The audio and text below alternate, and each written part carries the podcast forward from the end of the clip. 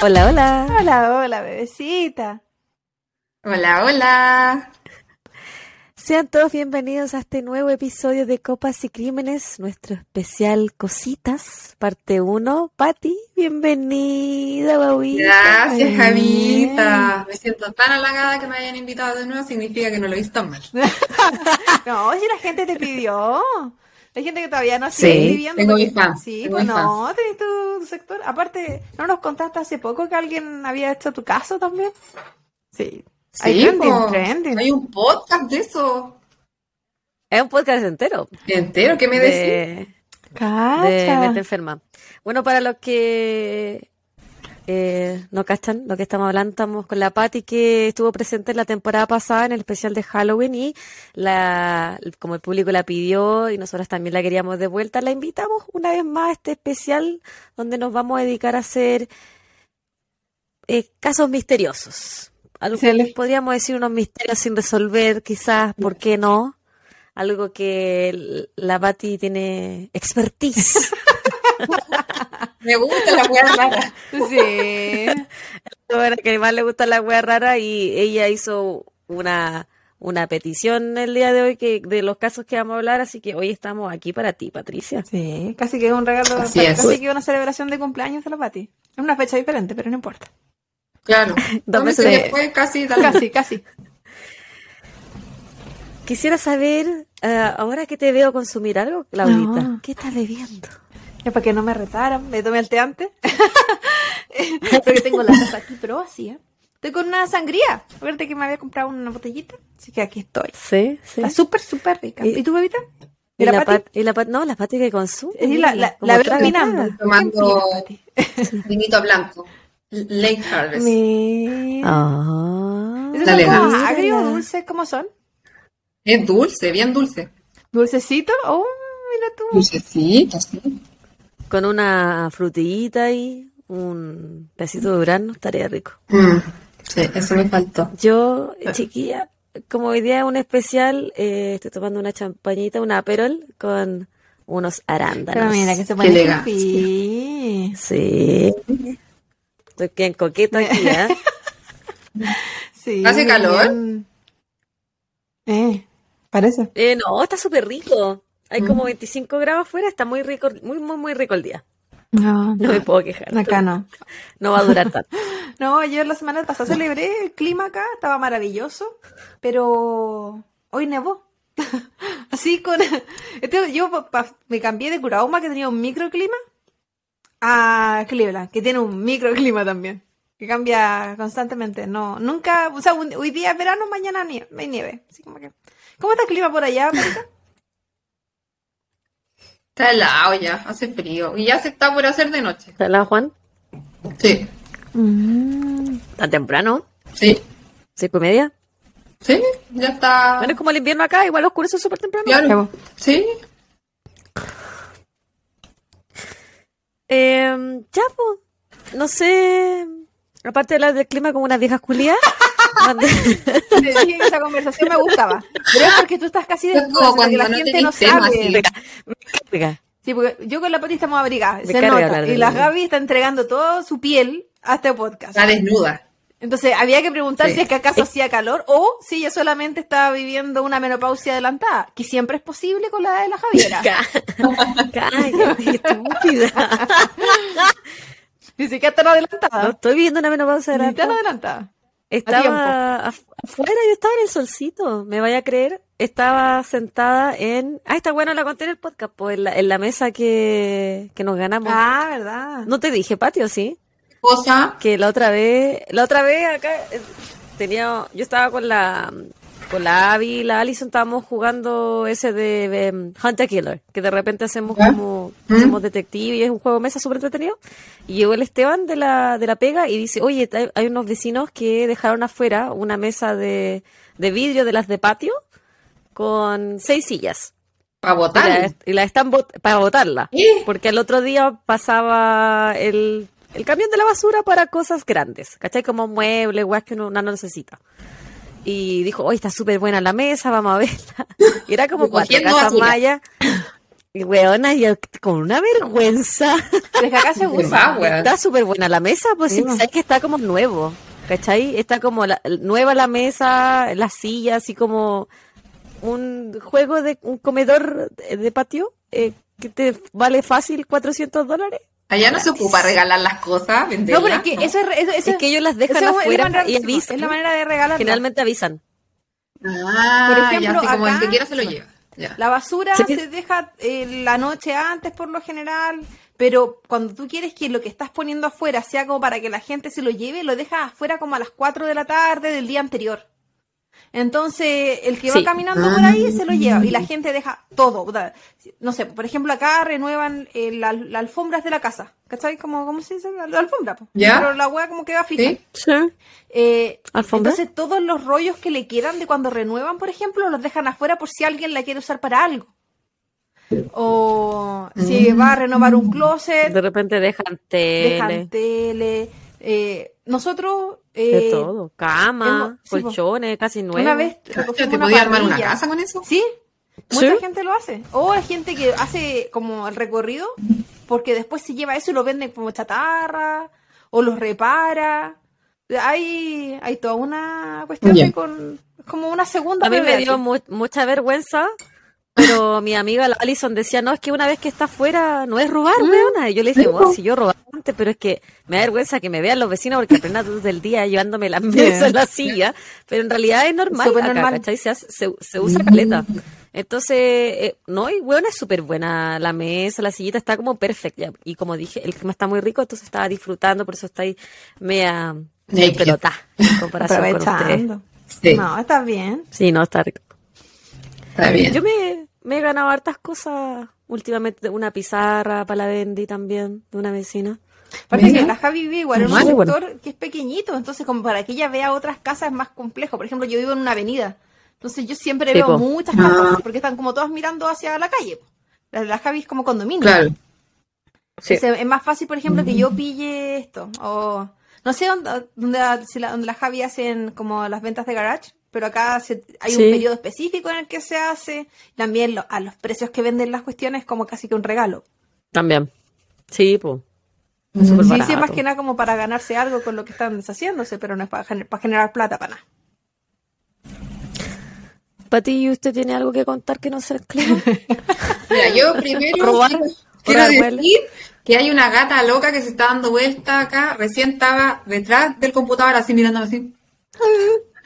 Ahora estaba tratando de sabotearme, rajuñándome el chaleco y ahora no sé qué cosa está haciendo. Entonces, si yo estoy mirando para allá, moviéndome para acá, es que no, no me están penando, no estoy hablando con alguien invisible.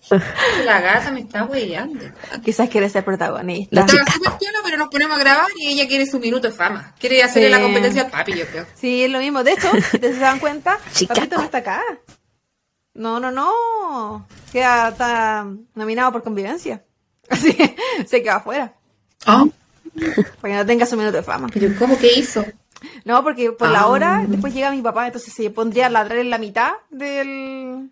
para saludar. Pues. Ah, entonces, para no parar, no abrir la puerta y que deje de ladrar y todo eso. Mejor lo dejamos afuera y, y lo he hecho lo escucho, sé que está afuera. Pero bueno. Pero termina tu historia. Para Mejor otro día tendrá su día de fama. Sí, ya demasiado. Estamos lucrando con papito. Sí. Es muy famoso. Mm. Tenéis que vender merchandising del papi. Próximamente voy a subir las fotos sensuales que tiene. su cara. Que de repente ponen unas fotos al sol. Tienen que hacer un Patreon, pues, y ahí venden fotos del papi, ¿cachai? Sí, bueno, vender fotos de lo que, lo que sea. De los muebles de la Javi. Eso, las cosas que la Javi se encuentra ahí afuera. No es malo. No. Me había dicho, Pati, que tenía algo que contarnos. Ah, no, era una película. Lo que pasa es que yo llegué tarde. A mí no me gusta llegar tarde, pero siempre se me dan las cosas así. Oye, no es que yo quiera llegar tarde, es que... Di la verdad, Rosa. Me pasan, me pasan yo cosas. yo la comprendo. Claro, sí. Entonces, eh, yo salgo a las 5 de la pega y llego acá como a las 5 y cuarto, que vivo cerca de la pega. Eh, si, me, si vengo en auto, yo no ando en auto, siempre me traen. Entonces yo estaba adelantando un poco en la pega y me, pinté un poquito ahí para llegar y justo, y ya está, iba a ir a marcar y me encuentro con una persona en la pega que no la veo nunca porque es como del, del de la extensión horaria, que quería hablar conmigo, ¿ya? Y yo, ¿ya qué pasa? Tengo que ir a marcar, son las cinco. Y y me empieza a decir, mira, lo que pasa es que mi pololo está operado de la espalda y le duele la rodilla y, yo, Era con broma que me estoy preguntando esto a las eh, a las 5 que hay que salir y más encima una persona con la que yo nunca hablo y yo siempre me quejo yo no sé si a ustedes les pasa, bueno, ya no, creo que no tanto, pero a, mí me pasa mucho, ay, que me duele un dedo, ¿qué puedo hacer? Ay, sí. el hoyo, esa cuestión de carga. Sí, a mí me pasa igual. Aparte que la gente es súper pajera y es como, ¿y te tomaste algo? No. ¿Te pusiste el guatero? No. ¿Elongaste? No.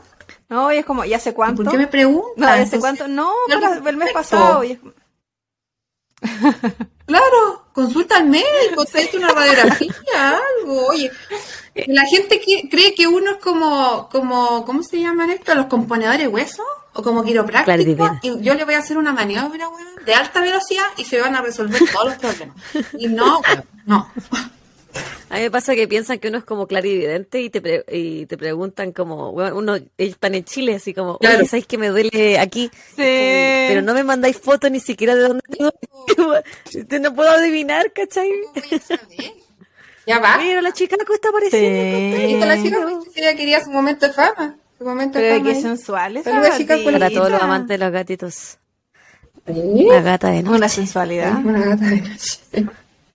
Claudita, eh, hablando de gatitas y gatitos, mandemos unos saludos. hablando de las gatitas que le gusta el mambo. sí, sí o el mango, como dice mi hija.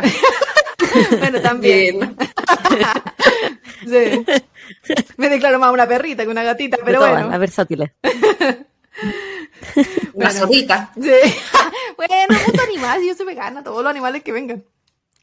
Eh, voy a partir con los saludos. Yo me voy a ir directamente a YouTube.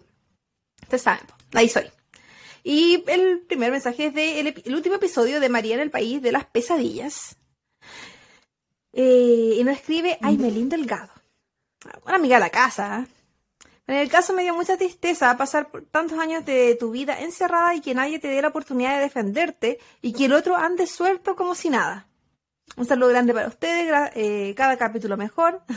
Don Loro sigue amando la voz de la Claudia, muérete de envidia, Javiera. Pronto les enviaré un video con él chillando como loco cuando veo los capítulos en YouTube. Siempre cinco estrellas para ustedes. Muchas gracias, Evelyn. Muchas gracias, Don Loro, por que, mi, sigo siendo la favorita. Y sí, mi teoría de Don Loro es que él se equivoca, al igual que mucha gente que nos escucha o ve y piensa que yo soy tú y tú eres es Que él, pero Así que en realidad me quiere a mí. por YouTube. Lamentablemente. Ah.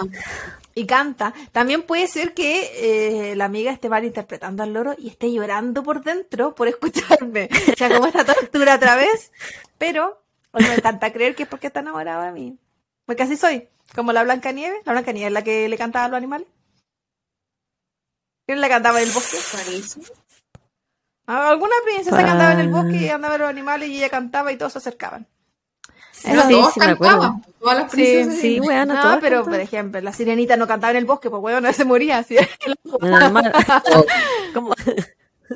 Todas cantaban. Todas cantaban. Cantaban los enanos también. Sí, sí pues, tan turbia esa historia. La bebita, dale, porque tengo solo dos saludos hoy día, así que te toca. Ya. Mi primer saludo es para Alexis Vergara. Eh, nos, él nos comentó en el story que hicimos la semana pasada de recomendación del documental de los tres de West Memphis y puso, hola, decidí ver el documental y no puedo creer que hayan mostrado los cuerpos de los niños. Parece que la TV gringa de los 90 era mucho más cruda. Ah, y después con Alexis tuvimos una conversación del documental y de nuestras teorías al caso y de también de, de, de los sospechosos de los, del crimen, pues los verdaderos culpables no eran y nunca fueron los tres adolescentes. Así que un saludo para Alexis que nos, que nos escribió, no sé de dónde es, yo me diga que es chileno. No me gustó su nombre. Para Alexis Sánchez, claro. Claro. que la, que la Pati no le gusta el fútbol. Me gusta, ¿no? Ya, Claudita. Eh, bueno, sigo con el YouTube. Y nos escribe Soledad López y nos pone otra amiga de la casa, más conocida como mi melliza perdida, entre otras cosas. Pone oh, impactada. Hashtag justicia para María. Sería hermoso que pudieran darle algo de justicia a todo lo que vivía esta mujer y compensar en algo su sufrimiento. Hashtag investiguen a Pirulo. hay una amiga que nos escribió en Instagram, Pirulo suelta la casa, Pirulo suelta la vida, Pirulo andate a la cárcel. Pirulo se digno. Pirulo culiao. Un asco perrito. Y, y después nos pone, y sí, Klaus, soy yo, hermana melliza. Es porque el, cuando le mandamos saludos la vez anterior, yo dije que no estaba segura si era la misma soledad, porque nos había escrito antes por Instagram. Entonces no sabía si era la misma de YouTube. Bueno, gracias por sus saludos, pero ansiosa mi otra dosis de copas y crímenes. Así que un abrazo gigante, Sole. Un saludito. Sí, para la amiga. Em, ¿Me toca? Por supuesto, bebita. Mi siguiente saludo es para María José, o en Instagram ga-majo, que nos mandó, mandó un pantallazo y nos puso ya estaba suscrita en YouTube, pero hasta hoy tuve tiempo para verlas. Siempre las escucho. Y unos emojis de corazón, de, como dice corazoncito con la manito. Así que un saludo para ella porque nos mandó su, su recibo de que nos sigue en YouTube. Y quiero hacer, eh, quiero eh, hacer un bonus track, si me lo permite. Dale, entrégate. Quiero decirle a Verito de la Serena, Verito, tú que eres violinista, tu amiga Joana te manda saludos. No. Bien. Así que ¿Tú tenés? hoy estoy de, de muchos saludos. Mm. Que tiene la Verito de la Serena.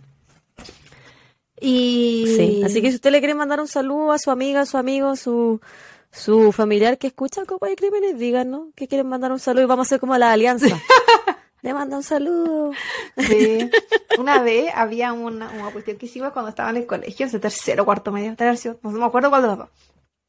Y se llamaba Chupete Saludo. La nombre de mierda. La originalidad no era algo que brillaba. Chupete Saludo. Entonces, la gente compraba, vendíamos, centro de alumnos, vendíamos eh, bombón, estos dulces de palito, con palito. Entonces tú, si comprabas el dulce, lo vendíamos al doble del precio. Entonces, si costaban en esa época 50 pesos, lo vendíamos a 100. Era como era algo. La cosa es que tú comprabas el dulce y, a la vez comprabas un saludo. Entonces, después, porque no comprabas el dulce para ti, era para otra persona. Entonces, después en el recreo parábamos un rato, como en, el micrófono. Entonces decía, ya, este, chupete es para tal persona y se lo manda a tal persona. Y si había algún mensajito qué sé yo. Y a veces era como de anónimo, terminador secreto, wea de colegio. Sí, yo también recibí unos dulces de mi por la época, sí. pero no importa. Así que te voy a hacer lo mismo, sin pagar, sin mandarnos dulces. Voy a mandar salud a alguien. Ah, bueno, si quieren mandarnos dulces, tenemos un P.O. Box. Ah. No, pero algún día, algún día tendremos para que nos manden dulce, mándenme negritas, por favor. Qué rico. Bueno, se llama choquita ahora. Choquita. ¿Verdad? Oye, pero hay que hacer eso de comprarle un café a... Sí, pues yo lo he mencionado. No sé cómo se llama. Coffee Me. Eh, de comprarle un café, eso. Sí, pero tampoco ¿Eso lo hemos podría creado. ser? No nos hemos puesto creativa con la Javi para sacarle dinero a la gente. Tienen que hacer Pero- un esto, un Patreon. Sí, en algún momento vamos a hacer todo lo que sea que involucre que alguien done algo. Done, done para la felicidad. Pero Oye, hablando favor. del colegio y esas cosas, Claudia, ¿tú te acuerdas que nosotros íbamos en el mismo preu?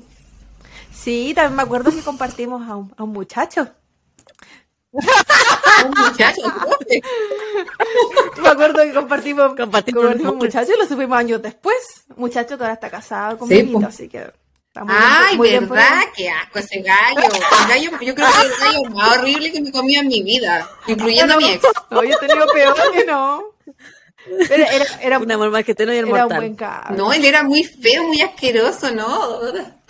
En realidad era feo, yo no sé cómo se lo no- yo feo. Entes distintos. Y el loco tenía cualquier arrastre. Y a mí Sí, me pateó. O sea, bueno, nunca pololeamos, pero me dejó. Ah, no, yo. Se comió otra yo lo amiga dejé. Yo lo dejé. no, no funcionó. Al mes me di cuenta que no era para mí. Así que después me puse a pololear con su mejor amigo, por un par de años. Porque así se hacía en los colegios. Y él se puso a pololear con unas mejores amigas también por un par de años. Es que así se hacía, uno compartía. Usaba. Sí, compartía fluidos. Por eso cuando con, la, con la Pati descubrimos que habíamos compartido un hombre y quizás más, eh, fue como, ah, está bien, somos, familia, así se usa. así, se, así se hace en Valpo, si no, no eres de Valpo. Sí, así es. de Valpo. Sí.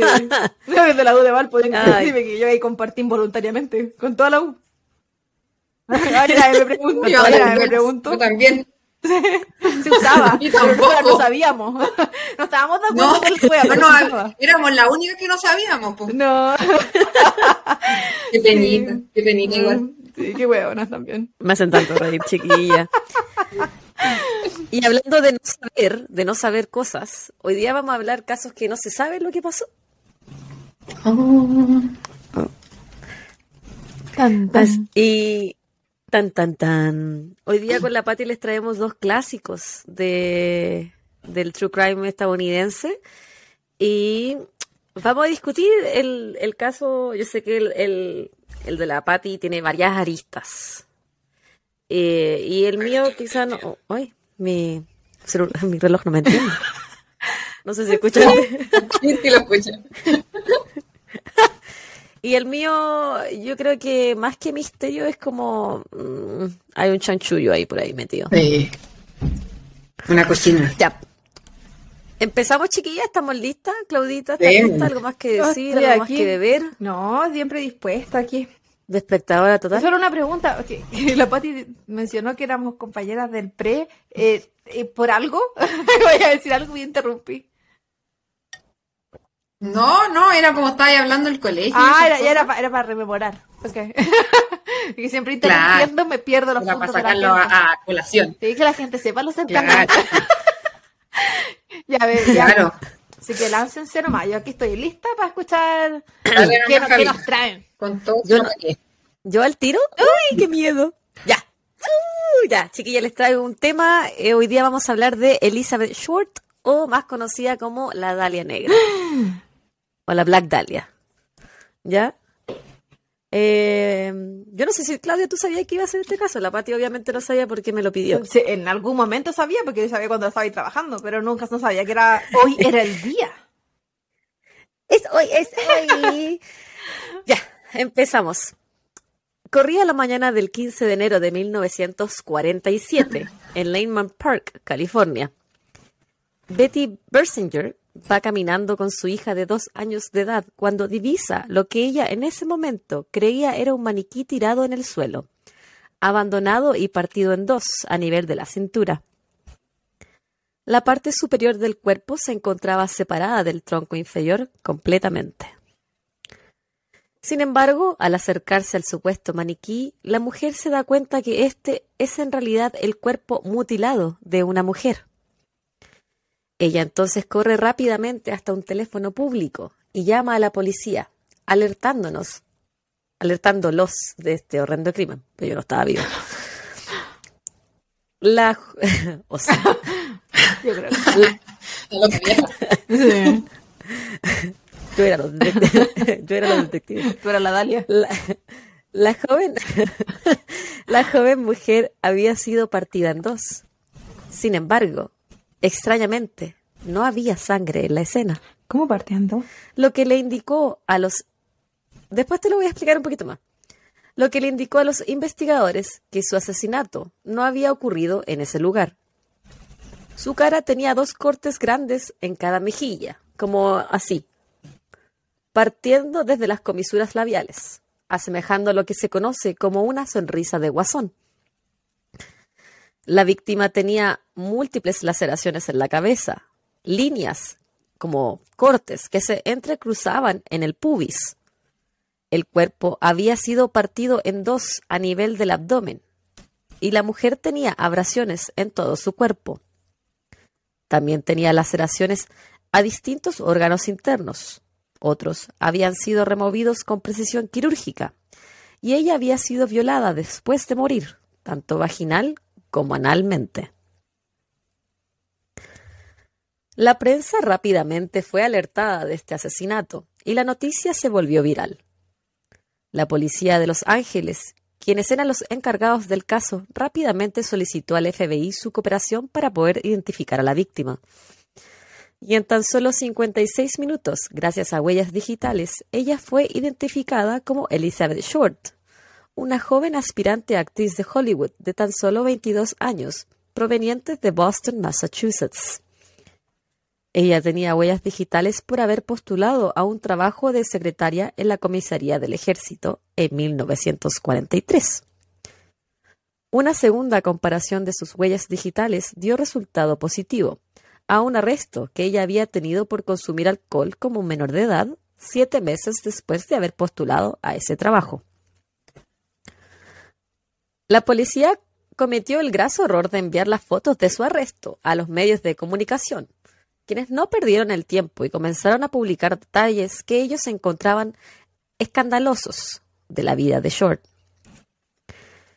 El diario Los Angeles Herald Express, junto con el Examiner, desclasificaron, denominaron el caso de Elizabeth como la Black Dahlia, por su supuesto gusto de usar ropa negra y transparente. En aquella época, la película Blue Dahlia estaba de moda, y eso fue lo que inspiró a la prensa para ponerle Black Dahlia. También la prensa especuló que Elizabeth era una trabajadora sexual y que ella frecuentaba Los Ángeles Boulevard, un conocido lugar donde se realizaba trabajo sexual. Decían que ella conocía a más de 50 hombres y que había estado con 25 hombres en los últimos 60 días. Es por esto también que el Los Angeles Times denominó este crimen como una matanza por motivos sexuales. Otros comentaban que Elizabeth era lesbiana y la catalogaban de burlarse de los hombres por no querer estar con ellos. O sea, de, de partida una mujer mutilada, la de se burlaron de ella, de una, así como, ¿qué onda la misoginia? No me sorprende. Qué brillo. No, no me sorprende, no me sorprendería si fuera ahora, en el 2023, y no me sorprende que ocurrió en el 47. Como la insensibilidad era brígida. La propia madre de Elizabeth Short, Phoebe Short, fue contactada por un periodista de Los Angeles Examiner quien le mintió diciéndole que su hija se había, ganado, se había ganado un premio en Boston, con el pretexto de sacarle la mayor información posible de su hija, para luego informarle que él era un periodista y que en realidad su hija había sido asesinada. Oh, es como el hoyo. yo lo encontré tan cruel esa parte. Qué terrible. ¿Cuál es el límite, weón? Que se había ganado un premio de belleza. Y después de tenerla como, no sé si era una hora la conversación, le dice, no, en realidad no se ganó una, un premio, estaba muerta, la mataron. Y es como, weón, ¿cómo le hace daño a una persona? Qué terrible. ¿Qué onda, ¿Qué onda la crueldad? de tu caso? Amiga, no hemos ni terminado. Está por empezar. Voy literal voy en la primera hoja. Este mismo periódico se supone le costió los pasajes a Phoebe y la trasladó hasta Los Ángeles, donde la tuvieron en un hotel en secreto, para evitar que ella se contactara con la policía o con otros medios de comunicación. De esta forma, ellos no perderían la exclusiva de tener a la madre de la víctima hablando en público por primera vez. Oye, ¿y ella, ella ya sabía que ella estaba muerta? Ahí ya lo supo, ah, cuando, cuando se fue hasta Los Ángeles. o sea, cuando la llamaron por teléfono ahí recién se enteró. Ya. Luego del descubrimiento de su cuerpo, el rostro y nombre de Elizabeth fue parte de la portada de los diarios por 31 días consecutivos, siendo en el Los Angeles Examiner el número más vendido en la historia de ese diario. El morbo. Mm. La cago. Es que yo encuentro que era demasiado cruel los periodistas en esa época. Oye, sí. hoy, en día igual, pero eh, como que se cebaron. No, la cagar. ¿Cuál es el límite para conseguir una noticia? Aparte que lo, lo cruel del crimen, de cómo la dejaron ahí en, un parque, o sea, estaba al, lado de la calle igual. Claro, no, ni siquiera la quisieron esconder, así como una hueá tirana. No. Durante la autopsia se reveló que sus dientes estaban en mal estado, como desgastados por mal higiene. O sea, se veía, decían que tenía como la parte de abajo, el borde inferior, como medio amarillento, yo no sé si era sarro. Ella tenía el pelo café y era de ojos azules, de un metro sesenta y cinco de estatura, pesando 52 kilos. La placa. Sí, era súper placa. La hemicorporectomía había sido entre la segunda y la tercera vértebra lumbar. La mínima presencia de equimosis en su abdomen indicaba que éste había sido, al igual que su violación, posterior a su muerte. Ah, eh, el corte, o sea, eh, partirla por la mitad fue después de que ella murió. No, porque por suerte, y no durante el al igual que la violación, la por, eso, yo decía necrofilia. A pesar de que ella no tenía fracturas en su cráneo, sí había evidencia de que había fallecido por golpes en la cabeza. Hablemos un poquito entonces de Elizabeth. mujer. ¿Quién era ella y cuál era su historia? Elizabeth Short nació el 29 de julio de 1924 en Hyde Park, Boston. Es la tercera de cinco hermanas de Cleo y Phoebe Short. En 1927, la familia Short vivió por un breve tiempo en Portland, Maine, para poco tiempo más tarde mudarse a Medford, en Massachusetts. Es ahí donde Elizabeth pasa la mayor cantidad de su vida. Su padre se dedicaba a construir circuitos de minigolf, pero en 1929, con el quiebre de la economía, él perdió su trabajo. La familia gastó todos sus ahorros y finalmente quedaron en la pobreza. En 1930, el auto del padre de Elizabeth fue encontrado en el puente Charleston. Se pensó que él se había suicidado saltando al río. Su esposa Phoebe asumió que su esposo estaba muerto y por este motivo ella junto con sus cinco hijas se mudaron a un pequeño departamento mientras ella trabajaba como contadora para mantener a su familia. Elizabeth sufrió mucho de bronquitis y a sus 15 años tuvo que pasar por una cirugía a sus pulmones. Los doctores le recomendaron a su madre que se mudaran a un lugar más cálido, para que su hija no tuviera tantos problemas respiratorios en los meses de invierno. Phoebe optó por enviar a su hija a pasar todos los inviernos a Miami, en Florida, junto con amigos de ella. Elizabeth pasaba el resto del año junto con su madre y hermanas en Boston y viajaba todos los inviernos a Miami. Esto terminó cuando ella se encontraba en segundo de la secundaria cuando dejó el colegio y no volvió nunca más a estudiar. En 1942, Phoebe recibió una carta de su esposo quien se supone estaba muerto. En esta carta, él se disculpó y reveló que en realidad se había mudado a California para comenzar una nueva vida. Ese mismo año, en diciembre, seducida por la idea de comenzar una nueva vida, Elizabeth, de ahora 18 años, decidió ir a vivir con su padre en Vallejo, California. Un hombre el cual ella no veía desde los seis años. No lo conocía. no, te cachai? Papito corazón, la que acá. No, no, y no solo eso, te, te, dejó sola con cinco hijas. Sí, como el pico. No, yo quería hacer mi vida en otro lado. No, y, Estaba muy agobiado, me, dio la holguita sin María. pensar también en el sufrimiento de la gente que dejáis, o sea, ándate, ya, ándate si querís, ya. Pero mentir con tu muerte, esa, eh, ya egoísta que se quieran ir, que se quieran escapar, pero mentir con tu muerte, que, no te importa el daño que le voy a hacer a la gente. Y tampoco entiendo mucho, entiendo, entiendo, y entiendo que eh, la niña se quisiera ir después con el papá, pero Quizás yo soy más rencorosa. Estoy descubriendo que soy más rencorosa de lo que pensaba. Pero irme. Pero tenía 18 años, ya no le podéis decir que no, pues es una adulta. No, no, yo estoy, pero yo hablo de ella, de ella, no tiene nada que ver. como hija. Yo como hija, digo, como yo sería más rencorosa y como nos abandonaste, nos mentiste, nos hiciste sufrir pensando que te moriste. Dejaste a mi mamá sola. Me tuve que ir a pasar mm. verano sola a Miami. Es como, no sé, a que por favor mándenme sola a Miami, no tengo ningún problema. Díganme. Mándenme a pasar los inviernos a Miami. Sí.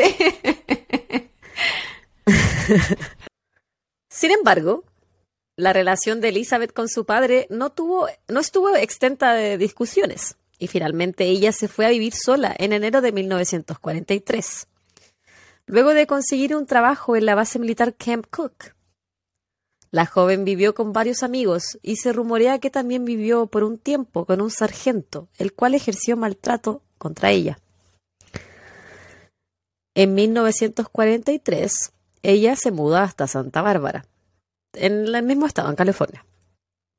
Ese mismo año, el 23 de septiembre, es arrestada por consumir alcohol siendo menor de edad, por lo cual las autoridades locales la extraditan, se podría decir, porque decía como que la habían devuelto a, Massachusetts, como son estados, como países distintos. Y ella, una vez que llegó a Boston, en Massachusetts, en, vez de quedarse ahí, se fue a Florida. Y de Florida como que visitaba a su amiga en Boston, pero, a su familia en Boston, pero no, no, no volvió a vivir allá. Durante su tiempo en Florida, ella conoció al mayor de las Fuerzas Armadas, Michael Gordon, quien estaba en entrenamiento antes de irse al sudeste asiático durante la Segunda Guerra Mundial. Más tarde, ella le contó a sus amigos que Gordon había le había enviado una carta proponiéndole matrimonio, mientras él se encontraba recuperándose de un accidente aéreo en la India.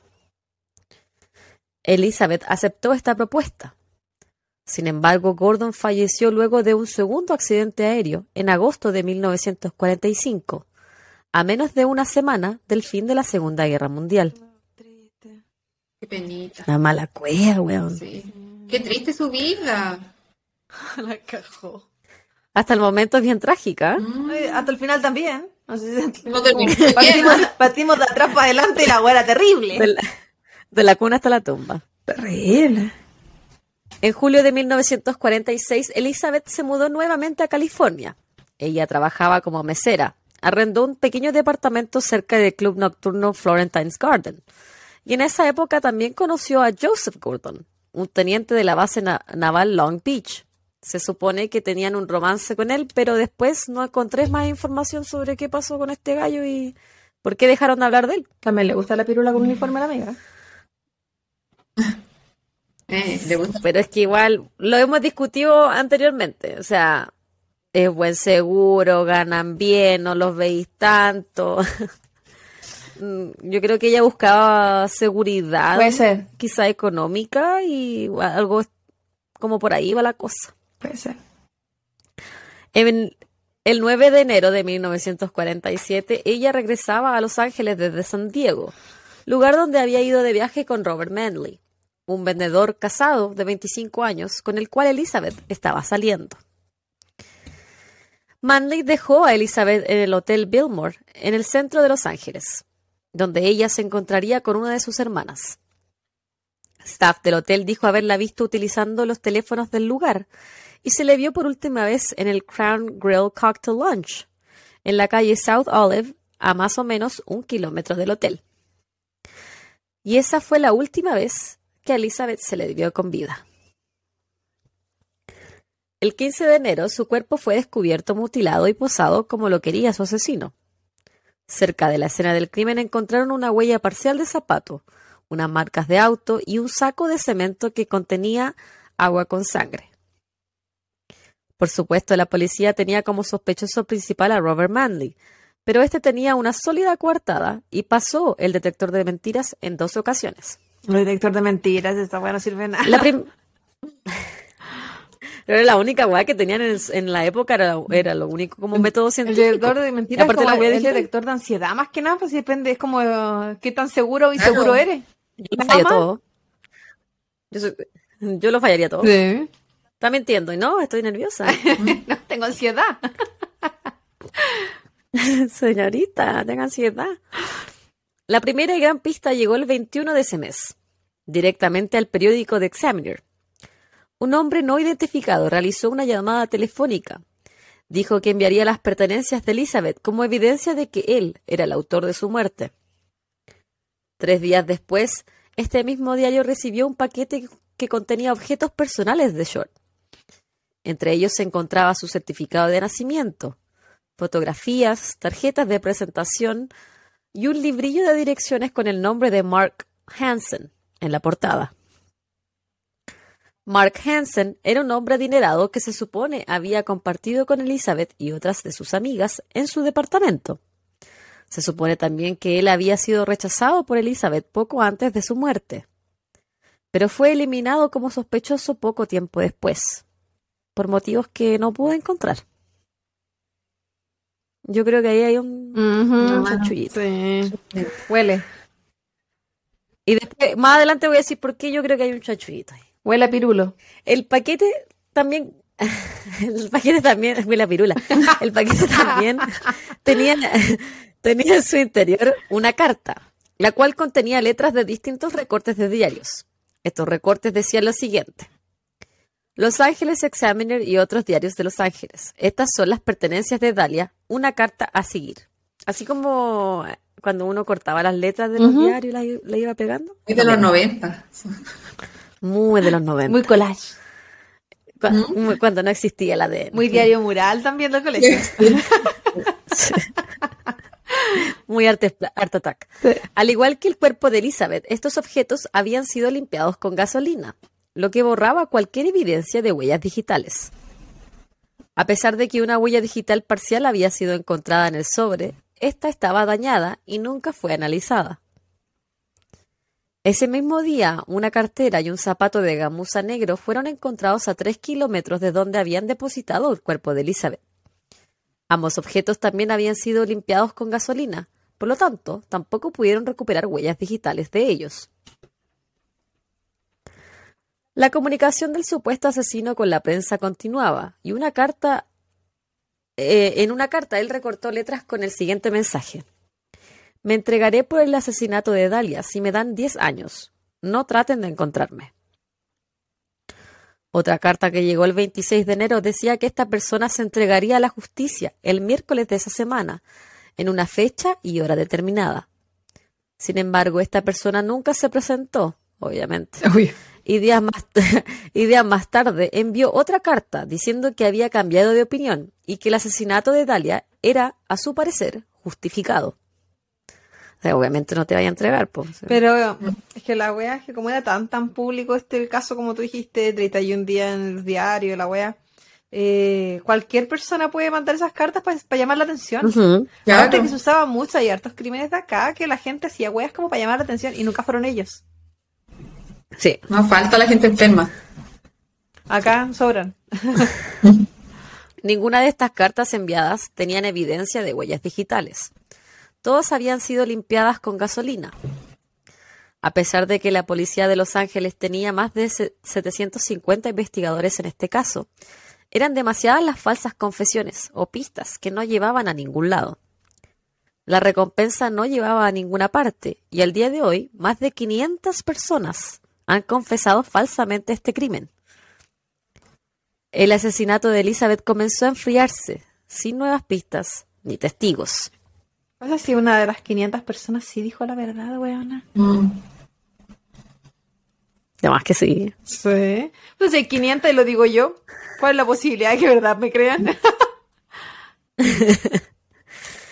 la policía buscaba en estudiantes de medicina con récord criminales a él o los posibles culpables, ya que su mutilación había sido realizada de forma precisa, lo que llevó a los detectives a pensar que él o los autores tenían conocimientos médicos, pero nada terminaba en resultados. ¿Cómo que no le preguntaban a los carniceros? Como el de la el caso anterior. María en el país de las pesadillas. Bueno, el 14 de mayo, una nota suicida fue encontrada dentro de un zapato junto con otro montón de ropa en la playa de Santa Bárbara. La nota decía lo siguiente. He esperado que la policía me encuentre por el asesinato de la Dalia Negra. No lo han hecho. Soy demasiado cobarde para entregarme. Así que esta es la mejor solución para mí. No pude evitar aquello o esto. Lo siento, Mary. Ni la ropa ni la nota llevaron a la identificación del supuesto culpable. Esta, junto con otras decenas de confesiones falsas, tenían a la policía en un punto muerto en la investigación. Que la, la cagó porque hacen perder el tiempo, perder plata, perder todo. Recursos. Sí. Eso me refiero con plata, porque es como que tenéis gente trabajando en verdad. La gente muy buena. Para cosas que no. que no, no, van a tener ni pie ni cabeza. ¿Qué, qué, mm. Es mala la gente. Es mala, la gente es loca. Fue gracias a la literatura y las películas que este caso volvió a la luz. En 1977, el libro titulado Confesiones Verdaderas era basado en este crimen. Y en el 78, otro libro titulado The Black Dahlia se inspiraba también en la muerte de Elizabeth Short. También se han realizado diversas películas. Hay incluso una en el 2006 basada en el libro The Black Dahlia, donde sale Scarlett Johansson como parte del elenco. Esa película nunca la he visto. Tampoco. Quizá la debería haber visto como tarea antes de hacer este caso. Nah, pero sabemos que a veces las películas ni siquiera se parecen a la, al caso. Como que sirven de recreación para un caso, pero que te vaya a sacar alguna más informativa, nunca. En 1999, un ex policía de Los Ángeles, Steve Hodel, revisaba las pertenencias de su recientemente difunto padre, cuando encontró dos fotografías. En ellas estaba una mujer desconocida, la cual tenía un gran parecido con Elizabeth Short. Desde ese entonces, Hodel se dedicó a recopilar información del caso denominado la Black Dahlia. Con la policía, periódicos, incluso solicitando los archivos del FBI. Él mandó a analizar la caligrafía de su padre, la cual fue comparada con algunas de las notas escritas a mano que el supuesto asesino le había enviado a la prensa en aquella época. Los resultados de estos exámenes arrojaron que la letra de su padre, si bien era muy parecida, no podían llevar a los expertos a concluir que era la misma. El padre de Jodo, George Hodo, era doctor en medicina y estudió medicina en los años 30, cuando la hemicorporectomía aún se enseñaba. Durante el 47, la casa de los estaba cursando reparaciones en su construcción y el ex detective encontró un recibo de una bolsa de cemento similar en tamaño a la que se había encontrado cerca del cuerpo de Elizabeth Short. Este recibo tenía fecha de unos días antes del horrible asesinato de la joven. Steve recopiló toda la evidencia que pudo y en el 2003 publicó su libro llamado El Vengador de la Black Dahlia, la verdadera historia, el cual se convirtió en un bestseller. El comunista Steve López, mientras verificaba la información que salía en este libro, descubrió que George Hodel sí había sido uno de los sospechosos que manejaba la policía de esa época. Es más, en 1950, la policía puso micrófonos en la casa de Hodel. La mayoría de las grabaciones no tenían significancia en el caso. Sin embargo, en una de las grabaciones se escuchan gritos de una mujer. Más tarde, ese mismo día, George Horrell es captado por los micrófonos diciéndole a otra persona que nadie podía comprobar que él mató a la Black Dahlia, ya que no podrían hablar con su secretaria porque ella estaba muerta. Comillas. Date cuenta que no hay nada que yo podía hacer. Ponle una almohada en la cabeza, tápala con una sábana y consíguete un taxi. Expiró a las 12.59. Pensaron que había algo sospechoso. De todas maneras, ya lo resolvimos. La maté.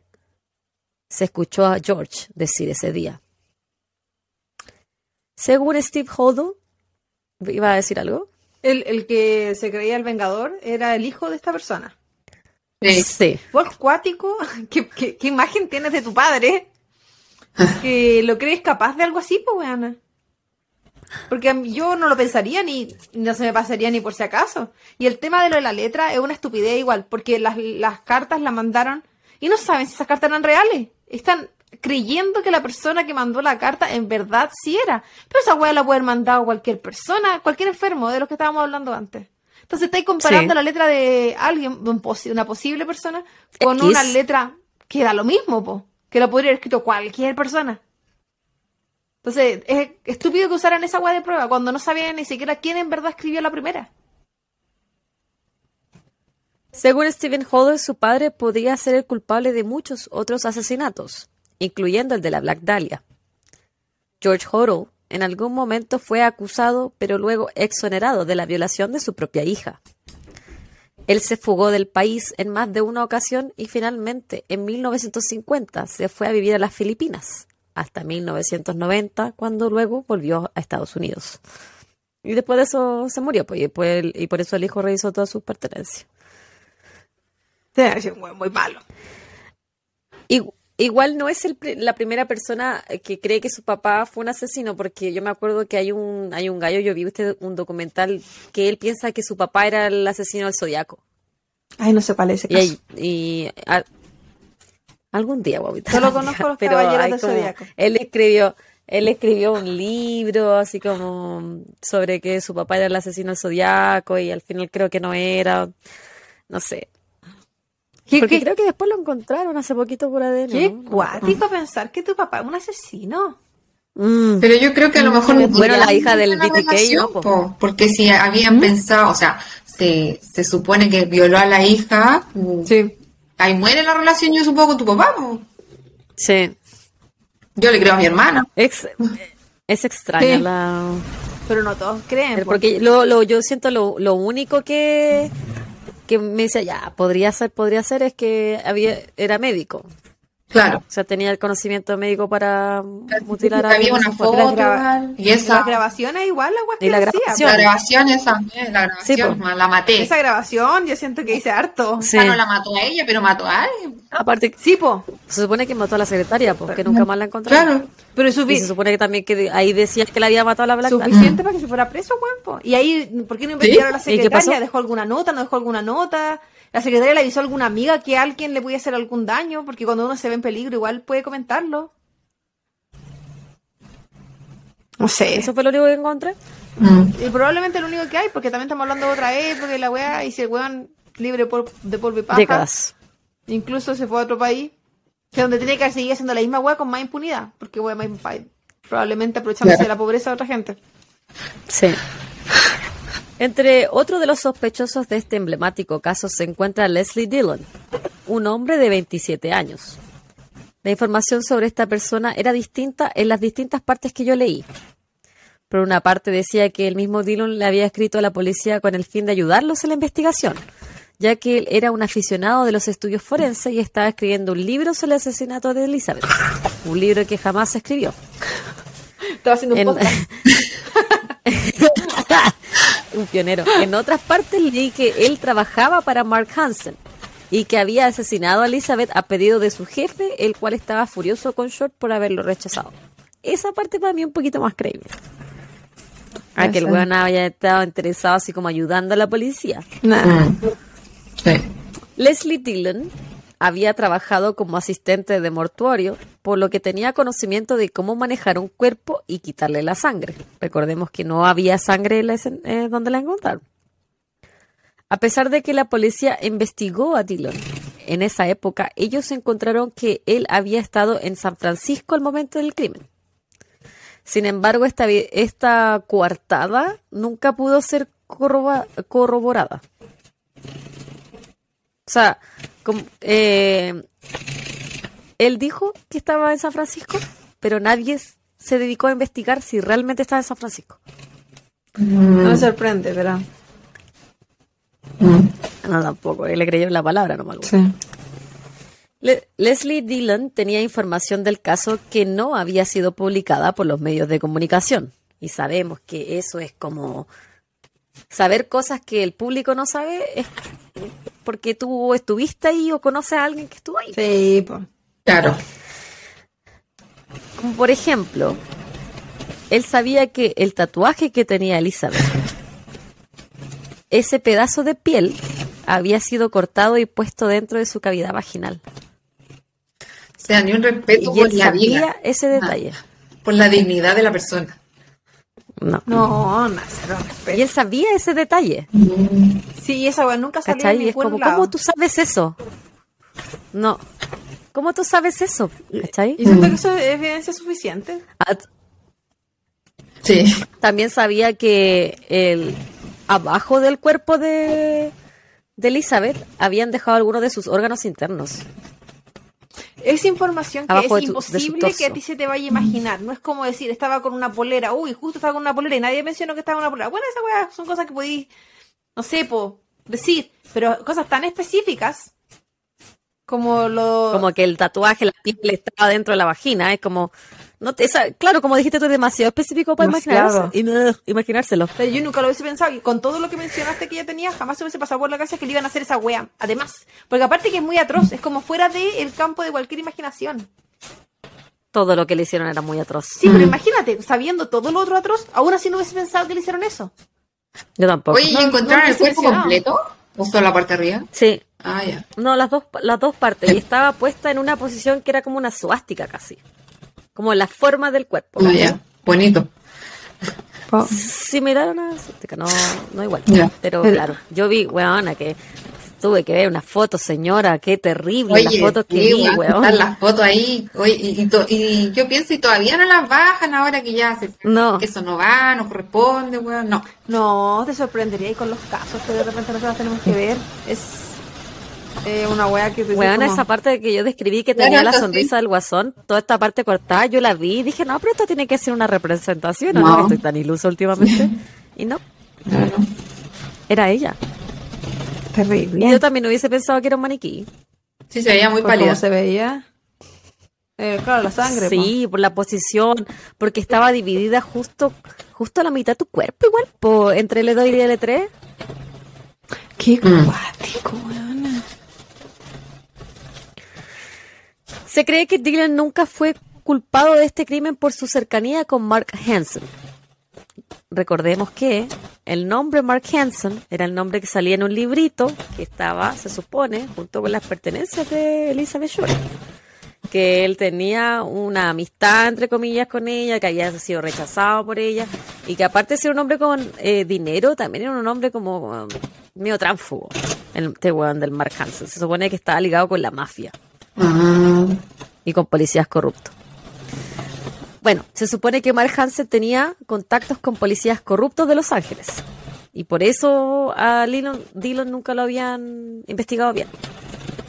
Porque Hansen era su jefe. Le importa. La autora del libro Black Dahlia, La Rosa Roja, El crimen, la corrupción y el encubrimiento del crimen no resuelto más importante de América, Pew Itwell, eh, que publicó este libro con sus teorías en el 2017. Ella hizo unos descubrimientos bastante interesantes. Por ejemplo, dijo que el dueño de un pequeño motel de 10 cabañas, llamado Henry Hoffman, la mañana del 15 de enero de 1947, abrió la puerta de una de sus cabañas, o como le diríamos a estas habitaciones de motel. Dentro de esta habitación estaba todo cubierto de sangre y de fecas. En otra de las cabañas, él encontró una bolsa de papel llena de ropa de mujer con sangre. Este hombre, lejos de alertar a la policía sobre lo que sucedió, limpió las cabañas, eliminando toda la evidencia. Henry Hoffman tenía antecedentes de haber golpeado a su esposa y no quería arriesgarse a tener otro encontrón con la policía. Pio Itwell, la autora de este libro, cree que este motel puede haber sido el lugar donde se llevó a cabo el horrendo crimen hacia Elizabeth Short.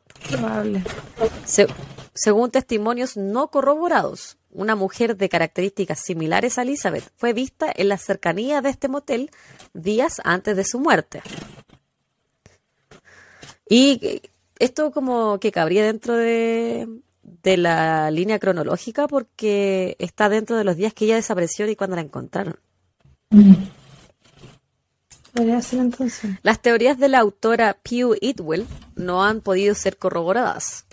Los investigadores originales de este caso y las personas que pueden haber estado involucradas han muerto. Sin embargo, Pew permanece confiada de sus descubrimientos y la verdad de ellos.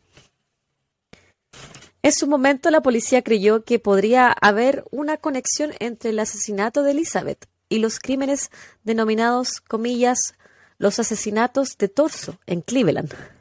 Claudita. Siempre lo mismo acá. Estos, weona, y terribles estos casos, estos ocurrieron entre 1934 y 1938 en Cleveland, Ohio. Pero esta teoría fue desechada tiempo más tarde, dada la poca relación entre los crímenes. Y así como su crimen ha sido ligado con otros sucesos como el asesinato del labial de Chicago, pero todos estos supuestos vínculos han sido desechados por la policía por falta de pruebas. El cuerpo de Elizabeth Short se encuentra enterrado en Oakland, donde vivía su madre y sus hermanas. Dos semanas luego de la muerte de Short, el senador republicano C. Don Field introdujo una nueva ley para establecer un registro nacional de delincuentes sexuales. El estado de California fue el primero en establecer este registro como obligatorio. El crimen de Elizabeth Short fue denominado por la revista Times como el asesinato más infame en permanecer inconcluso en el mundo y al día de hoy es uno de los más brutales en la historia de Estados Unidos. Y ese, chiquillas, es mi caso del día de hoy. Heavy. Qué acuático, qué cruel, qué triste. No me sorprende. Lamentablemente, con la cantidad de años que han pasado, esa wea jamás ya. No, nunca. Yo creo que por eso es como, entre comillas, un clásico y tan, tan importante porque, weón, eh, siempre va a ser inconcluso. Sí. Aparte que es muy probable que la persona que lo hizo... Todos los años que han pasado. La persona que lo hizo probablemente está muerta. Sí, pues se han pasado casi 80 años, pues. Está. Bueno, mi referencia, antes de que si quieran hacer algún comentario final. La página de Wikipedia de Black Dahlia, eh, la página del FBI, Black Dahlia, The Real Reviews de Black Dahlia y la donde también sale la foto de su autopsia, terrible. AllThat'sInteresting.com, un artículo del 2020, de octubre del 2022 por Katie Serena, un artículo de Oxygen.com de enero del 2023, Who Was Black Dahlia Murder Victim Elizabeth Short, eh, un artículo de Content.time.com de Black Dahlia, eh, un artículo de Vintage.es de julio del 2019, de, em, un artículo de TheFamousPeople.com, un artículo de Biographics.com, Elizabeth Short, Black Dahlia, de diciembre del 2022. Y ese es el crimen de la Black Dahlia Elizabeth Short. Qué triste, qué triste su vida, qué triste. Sí, todo muy triste. Terrible. Qué pena. Es que digo que la persona quisiera esa weá, salir impune, Probablemente hizo más weá así, porque yo siento que alguien que llega a ese nivel de crimen no es el primero. Bueno, es que le hicieron de todo. Sí, para pico. Pues Mutilarla, igual, eh, creo cercenarla, violarla. La teoría del estudiante de medicina igual me tinca. Porque alguien que supiera de eso, que estuviera relacionado. ¿Y tú con quién te que... Claudia? ¿Con Claudia? ¿Javi qué fue? Yo creo que tiene que ver el Mark Hansen ¿Mm? con el con su empleado, el Dylan, el Leslie Dylan. Yo creo que por ahí, yo creo que el papá de el, médico que investigan, yo creo que ese caballero estaba metido en weá. No necesariamente esto. Quizá incluso también participó. Y si fueran todos, weón. Puede ser, puede ser. Quizá el viejo era terrible eh, como tránsfugo, entonces quizá también estaba metido en ese chanchullo y les, les cortó el cuerpo porque si evidentemente necesitaban precisión quirúrgica, pues si el cuerpo era, el corte era casi perfecto. Más si tú, puede haber, haber, sido más de una persona, pues, si no necesariamente que haya un puro enfermo, al contrario. Yo creo que fueron varios. Y puede haber sido la primera vez que hacen así, primera vez que lo dejan al descubierto así como pillan, ¿no? Porque yo siento que para que alguien deje tan al descubierto es porque ya es como, ah, juguemos al... Está sobrado. Sí, Como, es como jugar a la escondida nomás, po. Pero que que te pillen. Mm. No, igual penca. Pero bueno, era otro tío. Me pregunto por qué ella. ¿Saben qué ¿Por qué, ¿Por qué ese nivel? Claro. No, yo, quizás el nivel no tenía nada que ver, nada, personal, pues. Quizás era weas que estaban haciendo ellos. Mm. El meterle el tatuaje eh, en su cavidad vaginal, no, siento que esa wea es personal. Horrible. Siento que esa wea es personal. ¿O queréis dejar un mensaje? ¿Y violarla no creéis que es personal? Es violarla. Violadores sin tener ninguna wea personal, porque es que la violación no necesariamente tiene que ver con la persona, con la persona a la que se lo hacen, tiene que ver con la persona que, que lo está haciendo. Pero lo que le hagan al cuerpo de ella habla de repente más de, de, la relación que puedan tener, el tipo de golpes, el tipo de, de cortes. Incluso la cantidad de, cortes de repente indican cierto tipo de crimen más que otro, si lo conocen no lo conocen. O sea, a ella definitivamente la conocían. Por todo lo que le hicieron, a ella la conocían. Tan no fue una persona que la encontraron en la calle.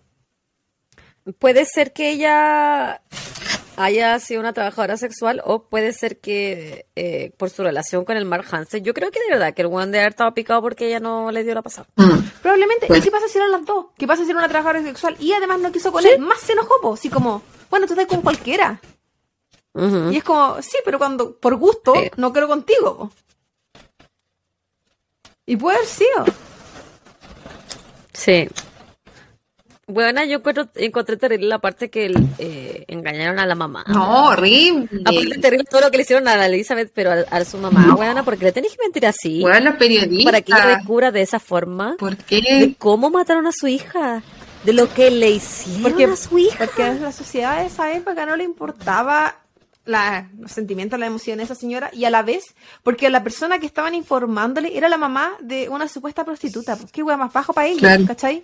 Como que no hay que respetarla porque ella no se respetaba, ¿cachai? Como, como las weas como las que podían haber pensado en esa época.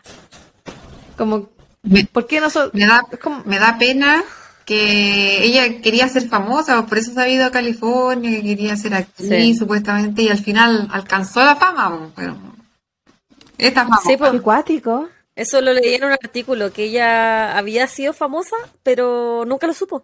Claro. Y de la peor manera. Sí. Sí, pues. Mucha razón. Qué triste. Terrible, terrible. Terrible, terrible. más pasaban en ese sector como aprovechándose de gente en lo mismo, gente soñando con eh, alcanzar. Claro, buscar una oportunidad sí. a, cualquier costo. ¿Cuánta gente busca contactos y se mete al final con la gente equivocada? Porque cuánto buen aprovechador. Entonces era cabra joven, po. Uh -huh. Su 22 años. Joven y sola, pues, estaba sola ahí, entonces. Sí, el papá valía callar. No, pues, no existía, po.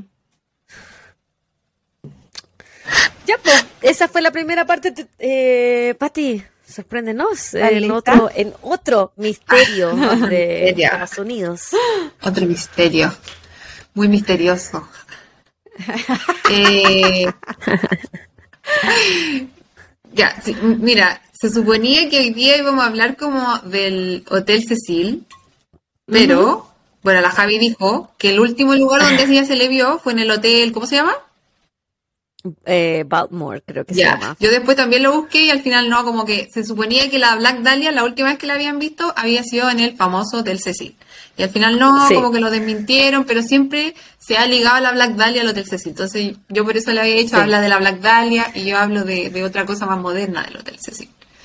Entonces hoy día la Javi habló de Elizabeth Ford y yo voy a hablar de Elisa Lam. que es un caso... Este caso le gusta a la Claudia. ¿Te gusta Claudia? Sí, a mí sí, le gusta. Mira esas, esas, sonrisas de oreja a oreja, la huevona. Me encanta, me encanta ese casco, porque me encantan las huevas raras. Sí. por eso te gusta más nosotros. Sí, por eso me caen bien ustedes. Entonces vamos a hablar de eso hoy día y un poco del Hotel Cecil y todo lo que, lo que significa este lugar. Láncese nomás. Claro, vamos a partir. Eh, entonces, Elisa Lam nació en Vancouver, en Canadá, el 30 de abril de 1991. Era media contemporánea a nosotras. Sí. ¿Tenía tu edad? Pues, sí. O sea, ¿tendría tu edad? Sí, pues tendría mi edad. Era hija de inmigrantes de Hong Kong y estudiaba en la Universidad de British Columbia. En enero del 2013, con 21 años, no se registró en la universidad y decidió emprender un viaje sola por Estados Unidos, pues le hacía ilusión conocer la costa oeste y especialmente Los Ángeles. Un Yo ni cagando viajaría sola. Oye, yo pensaba, yo sé que, yo sé que, yo sé que los latinos somos más aprensivos, pero yo ni cagando dijo a mi hija que se vaya, no, 21 años, me voy a recorrer. Aparte, con lo, con lo que voy a decir después, menos lo hubiese dejado salir, ¿no? Tú te quedas encerrada tu pieza. no, yo viajaría con ella. Ah, sí, también podría ser. Claro, quieres ir, yo te acompaño. Pero no sola. Vamos a Disney, al Universal. no, yo estoy demasiado más con el True Crime como para viajar sola. No, o, sí. Si, o si alguien va a viajar, en verdad, tiene que tener como una pauta de me voy a quedar en este lugar porque ya revisé todos los reviews posibles habido por haber. Claro. Después voy a hacer esto y No, aquí claramente no revisó nada esta niña, no, no revisó nada. No, aparte por sus antecedentes personales, yo que la mamá no la dejo ni con itinerario hecho. bueno, ni a que me dijera por eso, no nada. por eso. Bueno, yo creo que los viajes de, eh, de viajar sola, sobre todo mujeres, están muy idealizados, así que yo voy a ir a reencontrarme la cuestión. Sí, puede ser, pero es muy peligroso también si vivimos en un mundo terrible, muy patriarcal también. Entonces, no. Y aparte que hay que ser, yo siento que hay que ser demasiado sociable. También yo, carezco de eso, a mí con lo que, me encanta viajar, yo carezco de ser sociable, carezco de tener buen sentido eh, de la gente, probablemente voy a confiar en la persona que no tengo que confiar y termine muerta. Así que uno tiene que también saber sus debilidades, weón. Sí, claro, obvio, está bien. Bueno, siguiendo con Elisa, entonces ella se, eh, el 26 de enero se alojó en el famoso Hotel Cecil, con la idea de posteriormente dirigirse a Santa Cruz. Ella ya venía de San Diego, había recorrido el zoológico, ya, ya llevaba un par de días en, en el estado de California. ¿Ya? Entonces, eh, vamos a hablar un poquito de, del Hotel Cecil. Bueno, el Hotel Cecil se ubica en un barrio que se llama eh, Skid Row, ¿ya? Que no sé si ustedes lo ubican. Hay un famoso asesino en serie de Skid Row, el apuñalador de Skid Row. Sí. Entregando antecedentes en un buen lugar. para nada. Ya, bueno, eh, Skid Row. Bueno, que, el Los Ángeles es super Kuma. ¿Ah? ¿Te acordás de ti cuando fuimos al Paseo de la Estrella? Me da Era súper. Claudia, mira, yo te voy a decir la firma de la cuestión. Yo te voy a decir la firma de la cuestión. Los Ángeles no era como Las Vegas. Bueno, no sé si tú has ido. ¿A Los Ángeles no? Bueno, no, a Los Ángeles. Paréntesis, nosotras fuimos con la Javi el 2016. ¿16? 2016, a finales del 2016. 2016, parece. Sí, yo estaba recién llegada. Sí. Fuimos a Los Ángeles en 2016 y Los Ángeles fuimos, nos quedamos cerca de un, nos quedamos en el Cecilia. nos quedamos cerca, Paseo de la Estrella nos quedamos, ¿te acuerdas ahí? claro, cerca de Hollywood Boulevard, como en esos típicos hoteles que son muy gringos, que tienen como una piscina al medio. Quedamos como a tres kilómetros de sí, Era súper como el lugar, pero barato y no era sí, Era barato el lugar, era ahí nomás, pero estaba limpio, higiénico. Sí, estaba limpio. Sí, estaba bien. Lo más importante. No mataban a la gente. Pero, y la cosa es que nosotros fuimos al Paseo de la Fama y se nos hizo de noche, porque eh, fuimos en noviembre más o menos, entonces se hacía de noche temprano. Sí. Y caminamos, bueno, como en la parte principal, todo piola, nos sacamos unas fotos con Marilyn Monroe ahí fuimos al Madame Tussauds. Y después empezó a ser de noche y nosotros como que nos empezamos a alejar de esa parte, pero seguíamos en el, en el Paseo de la Fama. ¿Cachai? Pero ya estábamos, no sé, como en la estrella de Don Francisco, una cuestión así más corneta. y la estrella de Don Francisco estaba como en un callejón y todo meado. sí, Era muy hedionda. Se lo merece. sí, dijo culiado, Pacho. Se lo merece. Deberíamos haberle hecho caca encima, weón.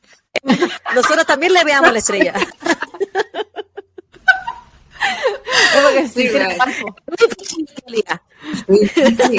claro, así en Valpo.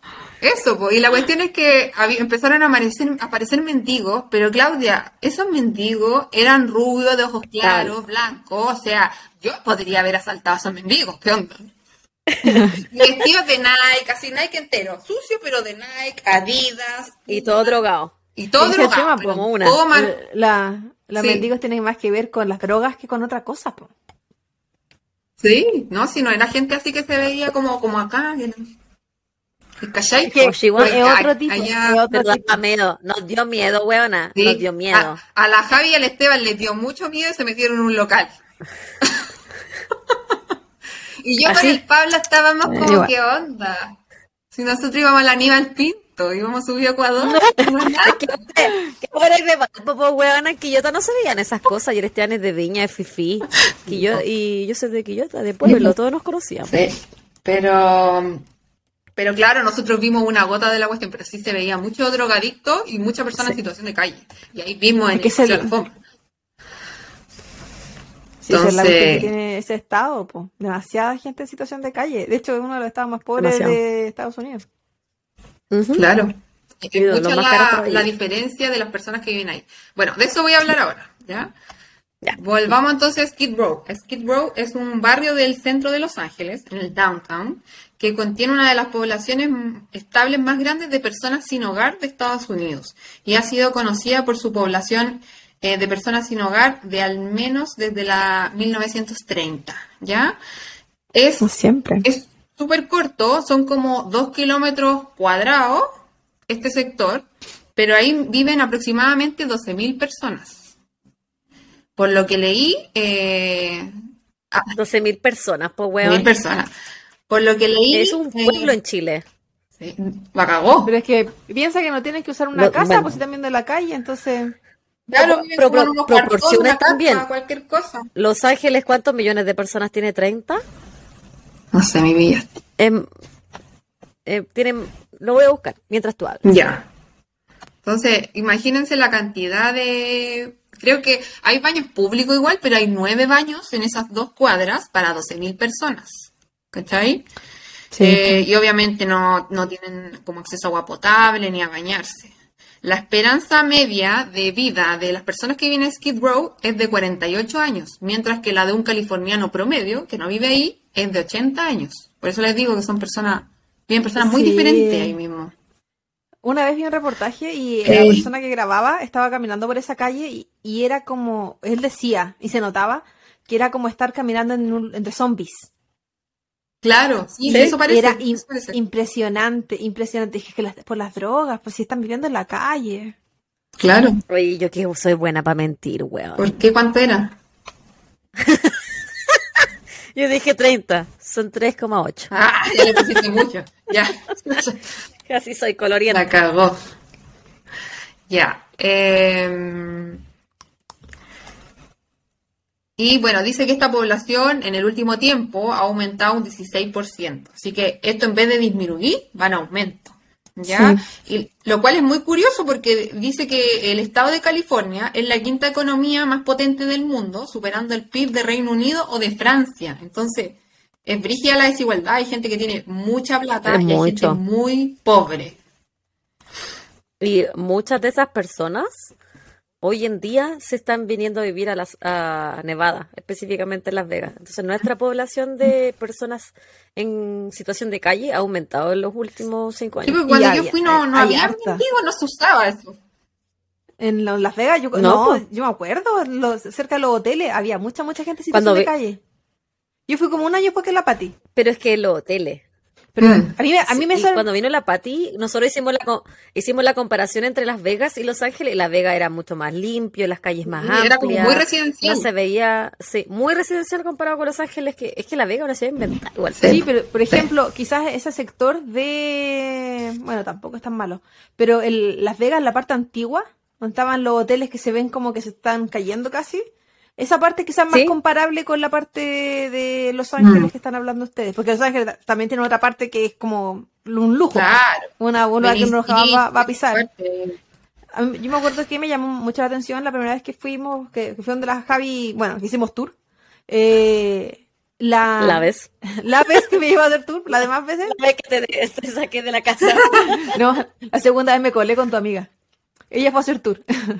Ah. y por ejemplo, tú puedes ver mucho, mucho, mucho dinero en los hoteles, en la gente que está pasando de un hotel a otro, eh, eh, tanto en lo que visten, en lo que comen, en lo que, en las tiendas que hay, y veía a la gente afuera viviendo en la calle con un cartel que dice que por favor les di algo para comer. Entonces, eso es súper, súper chocante como ver en a, metros, metros de distancia, el, el de la calle. Turismo versus realidad. Es súper, súper como chocante. Y sabemos que tiene que ver por las drogas, pues si acá lamentablemente no, el tema de, que la gente viva en situación de calle tiene que ver con las drogas y acá es terrible. La gente muere, muere muchísimo por sobredosis acá. Qué heavy. Sí. Sí. Entre ellas, yo. Próximamente. Ya. Ya. Next. Bueno, entonces como les decía, Skid Row es un barrio terrible. La verdad es que en, las calles se puede ver estas eh, carpas, eh, casas de cartón, muchas jeringas tiradas y un olor a orina por todos lados. O sea, no, no me tinca para nada ir para allá, la verdad. olor a nuez ni. Olor a nuez claro. Claro. Y bueno, ahí se encuentra este famoso hotel, el Hotel Cecil. ¿Ya? El Hotel Cecil eh, se remonta su historia a 1924, cuando los empresarios William Banks, Hanner Robert Chops y Charles Dix se asociaron para crear el hotel de lujo más alto en Los Ángeles, California. El Cecil fue construido en este mismo año por el hotelero William Amontona como destino para turistas viajeros, eh, turistas y viajeros de negocios durante los primeros años de la década de 1920, ¿ya? Con la intención de ser un hotel de lujo. ¿cachai? Eh, ya que en ese tiempo Estados Unidos iba en, ascenso. Entonces. Sí. Y también eh, California es uno de los estados que eh, limita con México. Entonces es que es uno de los que recibe más inmigrantes. Claro. Y eso ayuda a aumentar la población. Claro.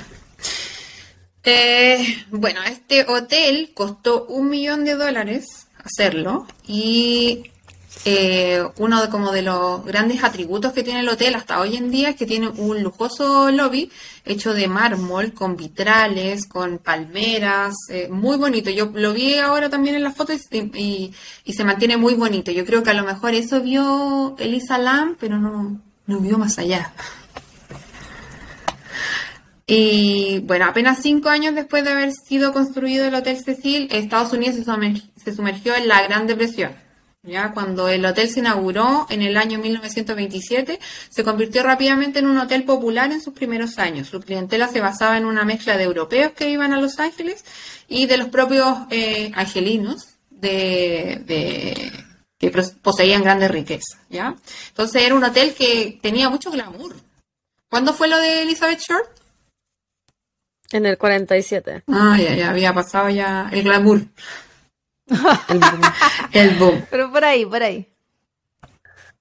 Ya había pasado el boom.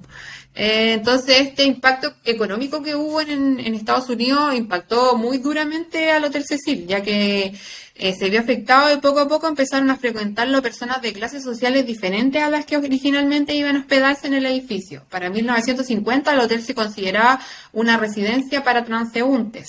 Se comenzó a arrendar piezas por semanas y meses por lo que leí, tenían un convenio con el Estado como para poder como luchar contra la pobreza y las personas sin hogar y eh, arrendaban eh, piezas como para que uno viviera ahí por semana, por meses. De hecho, es bien famoso el Hotel Cecil que al costado tiene un, escrito que dice se arrienda como semanal, eh, diario, mensual, barato, una cuestión así.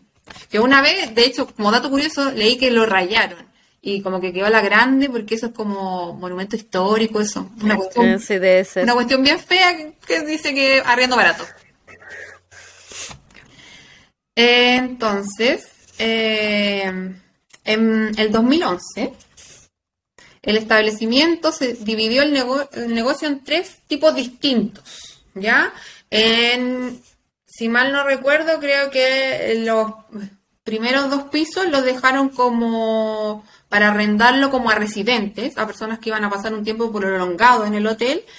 Los otros tres pisos crearon un hotel que se llama Stay on Main, que creo todavía existe, que la idea era como dejar este estigma del Cecil y hacer algo como más moderno, más juvenil, eh, pero que fuera era como más para estudiantes, Claro, como darle otra porque en verdad es importante.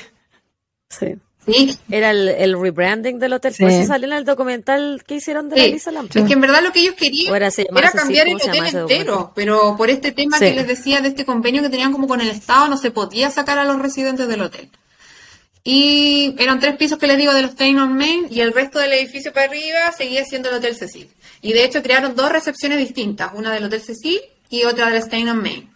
Y compraron sábanas, cortinas, remodelaron estos tres pisos, cosas de que fuera distinto, bien moderno, con colores vivos. El problema es que los eh, ascensores, eh, como que igual se topaban, ¿cachai? Tú podías pasar por todos los pisos. Entonces no, no quedaban separadas las personas. Entonces, como que no, la idea no, ha prosperado mucho. Y claro, te, te a quedar en este hotel que ya tiene otro nombre, quizás está súper moderno, y, y la gente, uno también lo haría, discriminaría, ¿sabéis qué? Me va a quedar en el mismo hotel donde está viendo la situación, gente en situación de calle, que el problema no es que sean pobres, el problema no es que estén en situación de calle, el problema es que están asociadas a las drogas.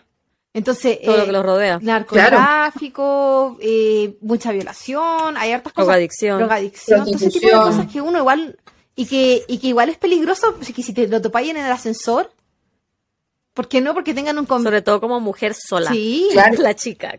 Sí. Porque por más que tengan un convenio, no significa que, sea como meritorio. Ah, sé que esta persona está eh, psicológicamente súper apta. Entonces, por eso se está quedando en no. no, no, es porque es autónoma. Y se entiende que, que la gente se quiera, eh, quiera hacer esa separación, por más triste que uno piense, sí, como discriminatorio, pero es que lamentablemente son las weas que están, los que están rodeados. Claro, no. Yo también lo pensaría. Igual. Sí. Nada que hacer. Bueno, eh, entonces vamos a hablar un poquito del Hotel Cecil, por qué es tan famoso, porque la verdad es que su fama no es muy buena, la verdad. No, pues. es famoso por todos los motivos equivocados. Sí, terrible. El Hotel Cecil entonces es muy famoso porque siempre ha estado asociado, la verdad, que es a la muerte. ¿ya?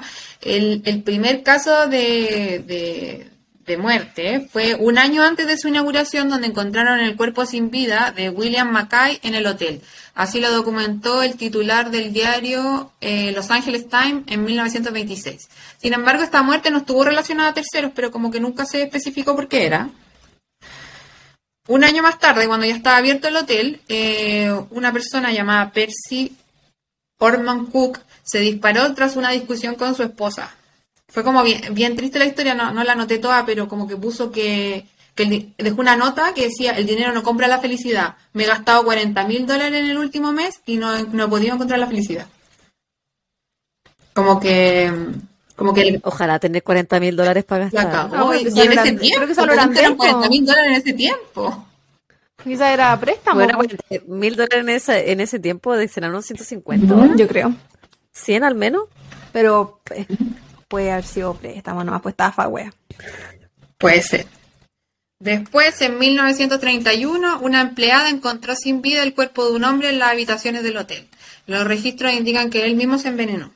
Este método lo repitieron dos personas más en 1939 y después en 1940, por lo que los, suicidios se volvieron comunes en este hotel. E incluso en el 62, el suicidio de una mujer acabó con la vida de un adulto mayor. Se me olvidó el nombre de esta persona, pero una mujer estaba discutiendo con su pareja en, el, en estas piezas y por lo que dice la historia, ella así como para darle una lección se tiró para afuera. Se tiró por la ventana. Y cayó encima de otra persona. cayó encima de otra persona y la mató. Se murieron las dos. ¿Cachai? Se murieron los dos al mismo tiempo. ¿No te imaginas? Es como que te llega un mueble, pues, weón. Claro, sí, a la velocidad que viene, pues, sí. No, pero aparte es como para la persona que iba caminando abajo, como mil maneras raras de morir, una wea así, pues. sí, caiga, que, culpa tenía esa persona? Que caiga un cuerpo del aire y te mate. Porque nosotros sabemos, sobre todo nosotros que somos de Valpo, que los edificios se, los edificios se caen a pedazos, entonces eso mata gente abajo. Pasó muchas veces por eh, eh, edificaciones antiguas. Pero de ahí a que no sea solo los edificios, los cerros también, po. Claro, pero es diferente cuando un cerro cae porque es como que se, se va desplomando lentito hacia abajo, como que cae, se, hacen las casas. Pero los, cuando son los edificios, son, eh, no sé, ¿cómo se llaman los bordes que tienen como salientes, que se caen? Pero... Las cornisas. Las cornisas. Ese tipo de cosas son las que por mucho tiempo mataron a gente en Valparaíso. Claro. Yo leí que varios de los suicidios que hubo eran porque o se envenenaban o se tiraban por para abajo y se, a veces se tiraban como un edificio que había al lado y había como un techo de vidrio y ahí quedaba. Entonces la gente que estaba abajo estaba Ah, quedaban en, como en el, me imagino que ese techo de vidrio da como para un salón. Claro, entonces ahí queda. O, o un estáis comiendo, pianito, y de repente se cae un weón ahí. ¡Pum! ¿Eh? Como esas mocas que se quedan en el en la ventana, pero persona. pero persona. Bueno, por, oh, por esa misma razón, muchísimo, la mayoría, si es que no todos los edificios, eh, tienen este tipo de vallas de seguridad, pues, ya sea tanto en las mm. ventanas o en los techos o en, la, o en cualquier lugar donde la gente pueda acceder a salir de alguna forma. Cosa que no puedes salir porque es como protección por para que la gente no se, suicide. Recuerdo que en el Costanera en Chile se estaba pidiendo que pusieran eso. Eso quiere decir, en el Costanera pusieron una, una, reja re bonita. No sé si la habrán no, arreglado. No, no creo. Pero por lo mismo, porque la gente estaba presenciando demasiados suicidios. La gente se iba a matar ese lugar. Yo no voy al Costanera mm. del 2013 que no estoy en el Costanera. Una wea así. Fui una pura vez en la vida. Bueno, pero ustedes tienen cosas más entretenidas que el Costanera. es que no voy a mucho mall, en verdad. no voy a ninguna parte. Bueno, el último suicidio a que se tiene registro es fue el 2015, así que ya, gracias a Dios, ha pasado un tiempo. Pero eso no significa que no haya habido. significa que solamente. Que no, vaya a pasar de nuevo, porque el hotel sigue funcionando. Sí. Y bueno, además de los suicidios, obviamente ha habido muchos homicidios también en el, en el lugar. ¿ya? En 1937, una mujer que se alojó junto a su esposo cayó supuestamente del noveno piso.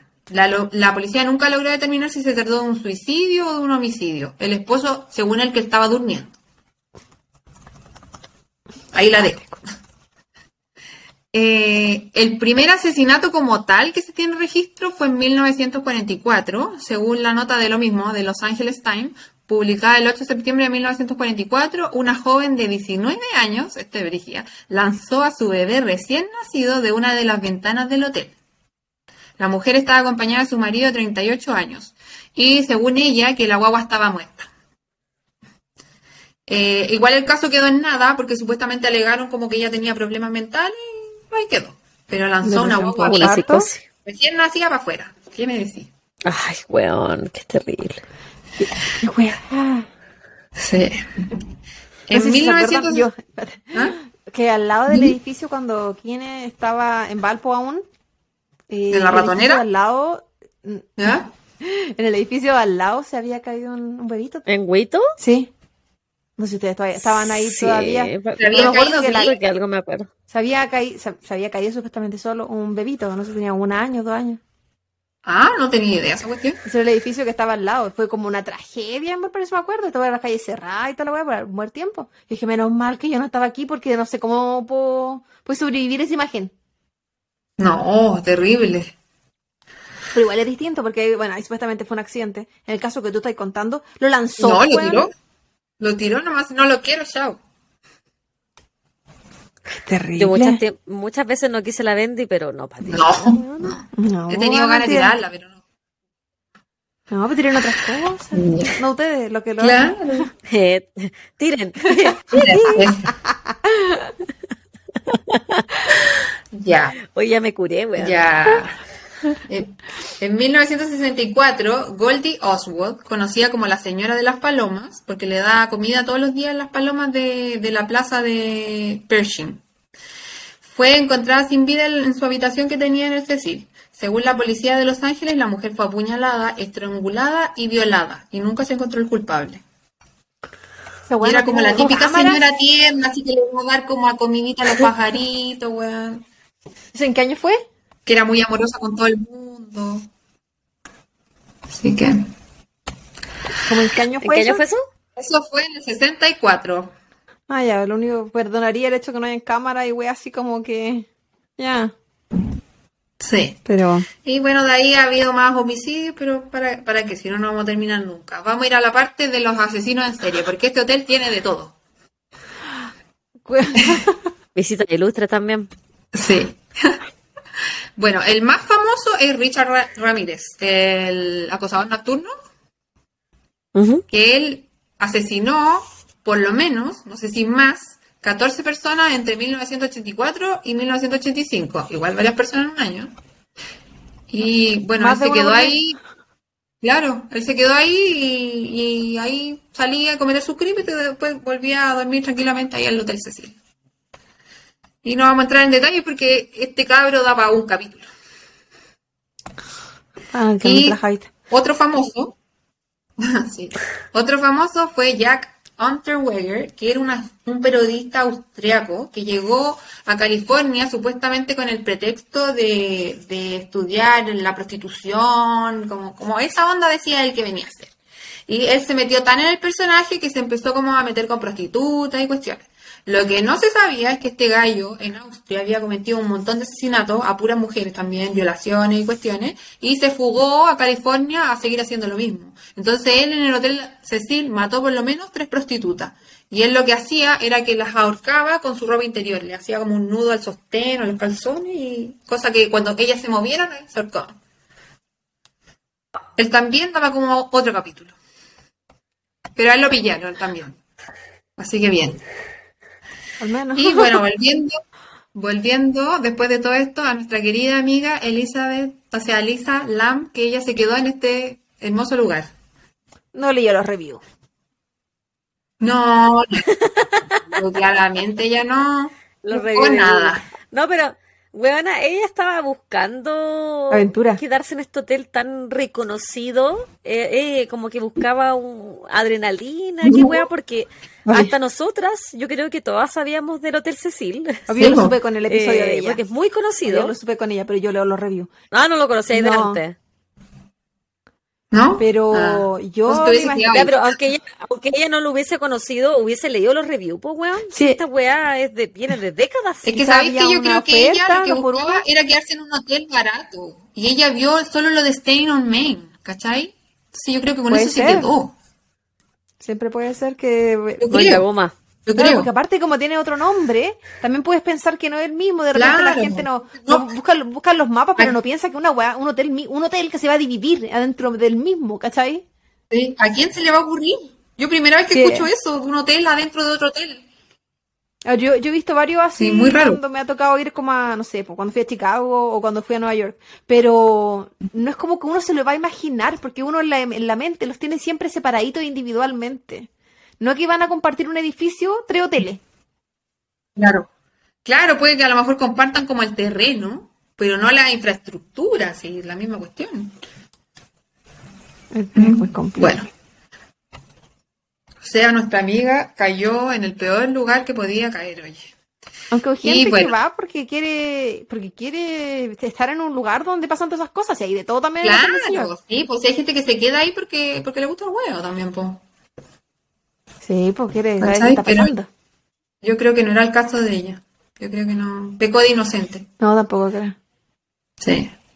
Bueno, eh, Elisa había sido diagnosticada con trastorno bipolar y depresión y le habían recetado cuatro medicamentos. Que el único que conozco es la quetiapina. Los otros no los conozco. ya.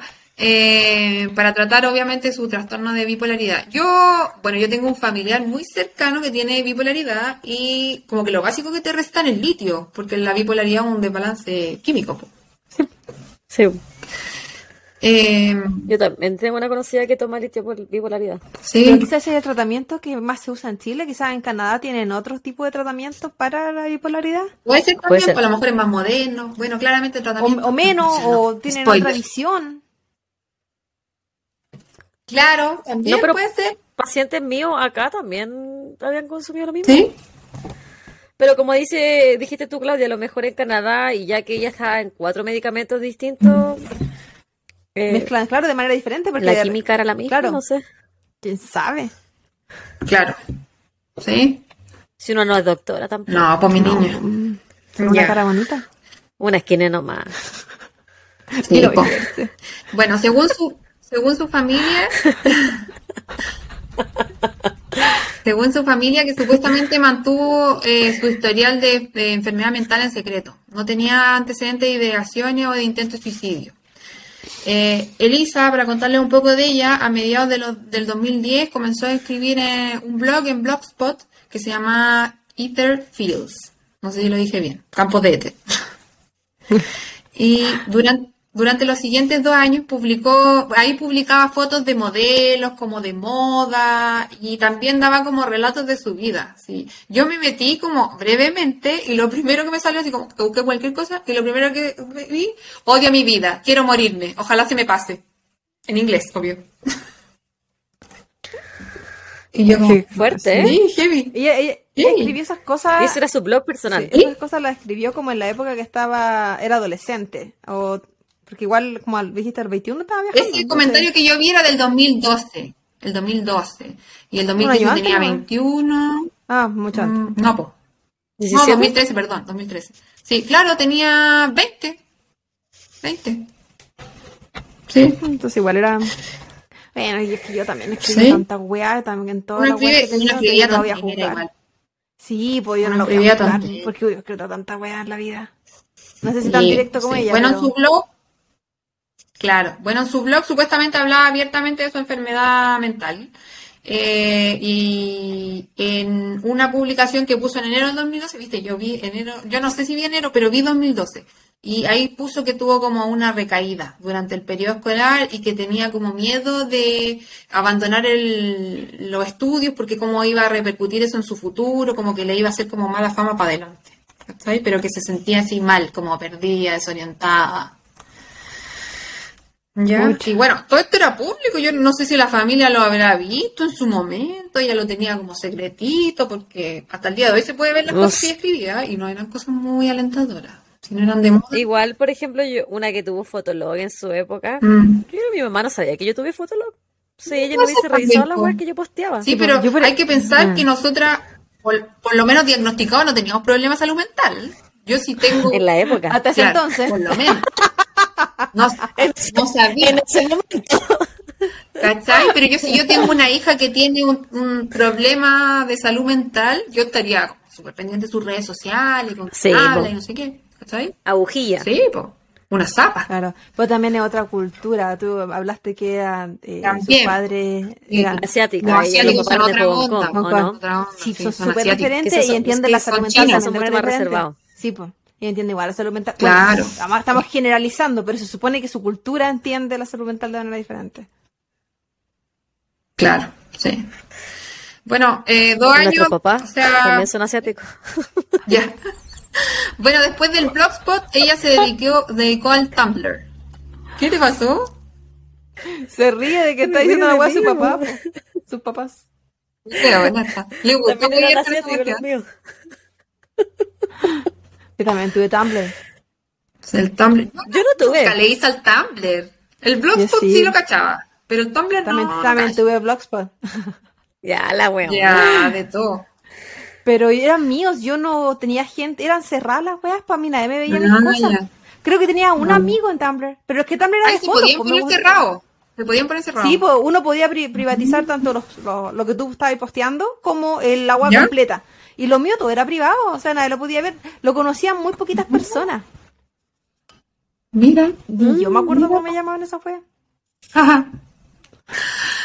Bueno, y ahí en Tumblr eh, ella alcanzó a subir cositas de su viaje, subía cosas de moda y todo ese show, porque a ella le gustaba mucho la moda. Y bueno, supuestamente Ah, ahí puso como que estaba contenta, que lo estaba pasando bien, y también la familia hacía eso, porque ella los llamaba todos los días, como que esa era la condición cuando se fue de viaje. Onda, tú te vas de viaje sola, pero tienes que llamar todos los días. ¿Cachai? Entonces ella llamaba todos los días y no, estoy feliz, estoy pensando en la raja y la cuestión.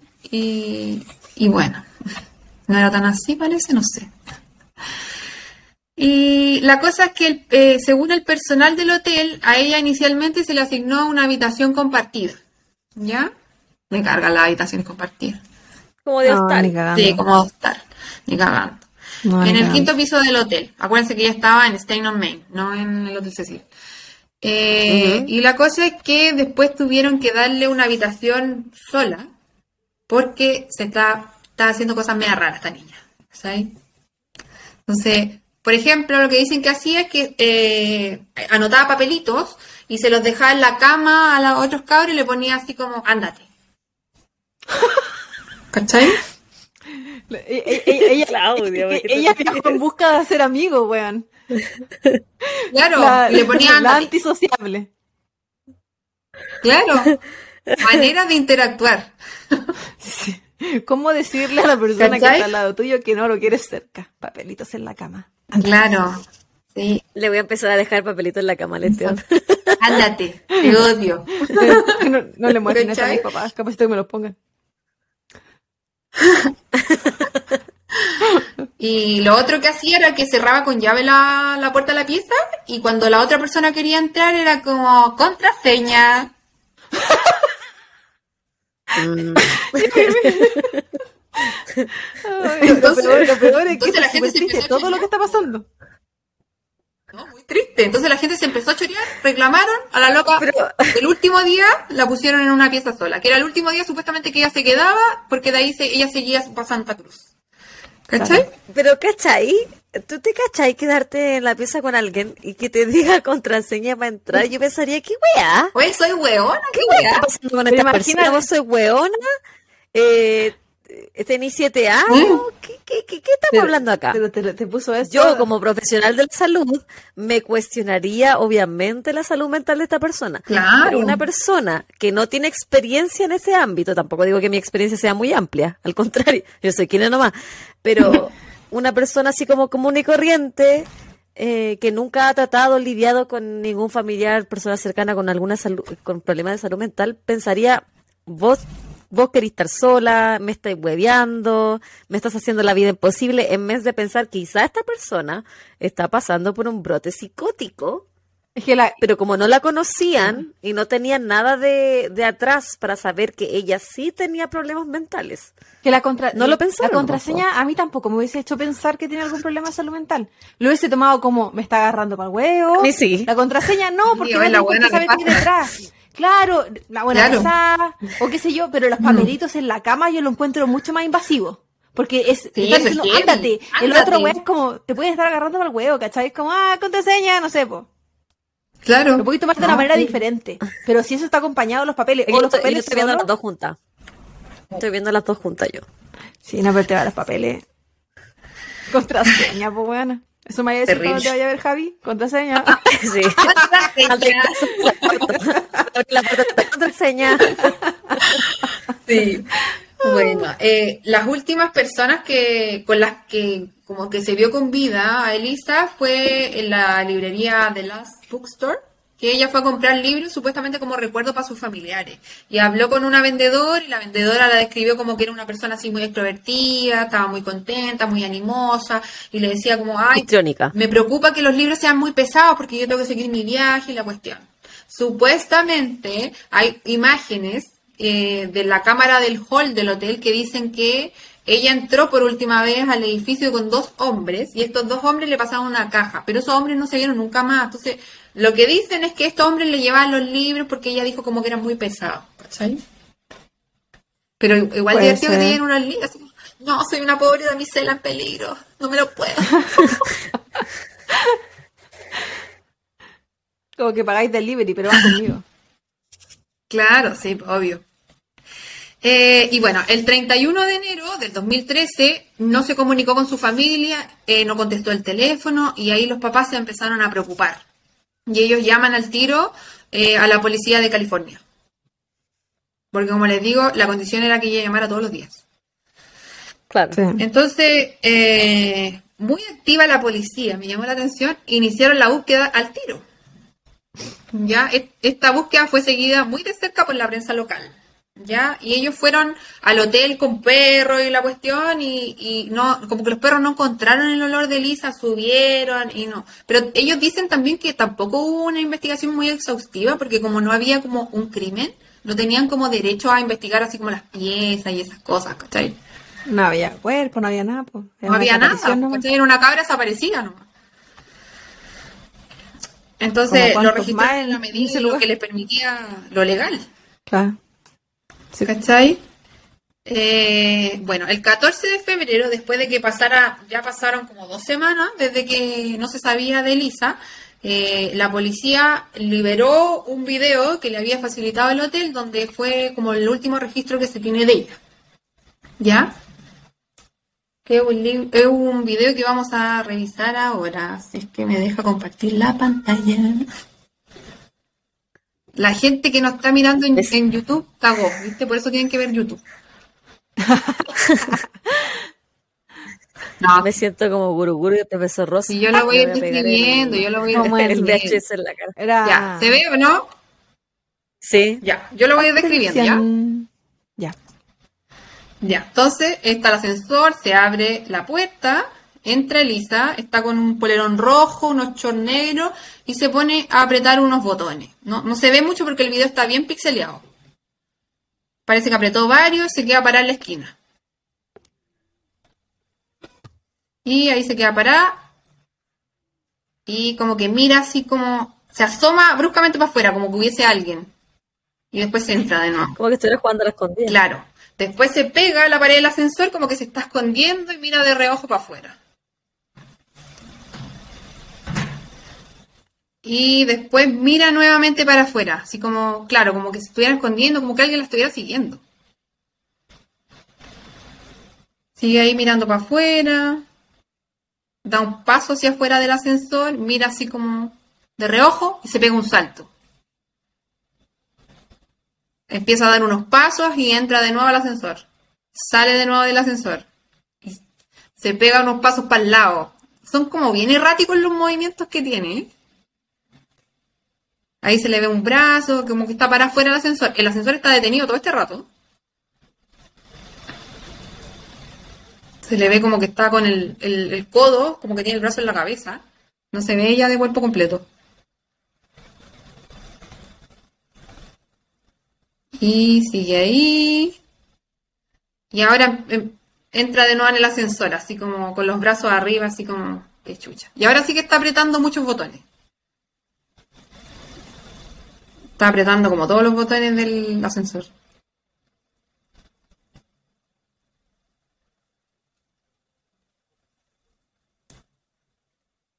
Ahora vuelve a salir. Se queda para afuera el ascensor. Y como que pareciera como que está buscando como algo en el aire, mueve, las manos así como, como, como que estuviera dirigiendo una no ve, con la luz apagada. Mm. Hace cosas raras con los brazos.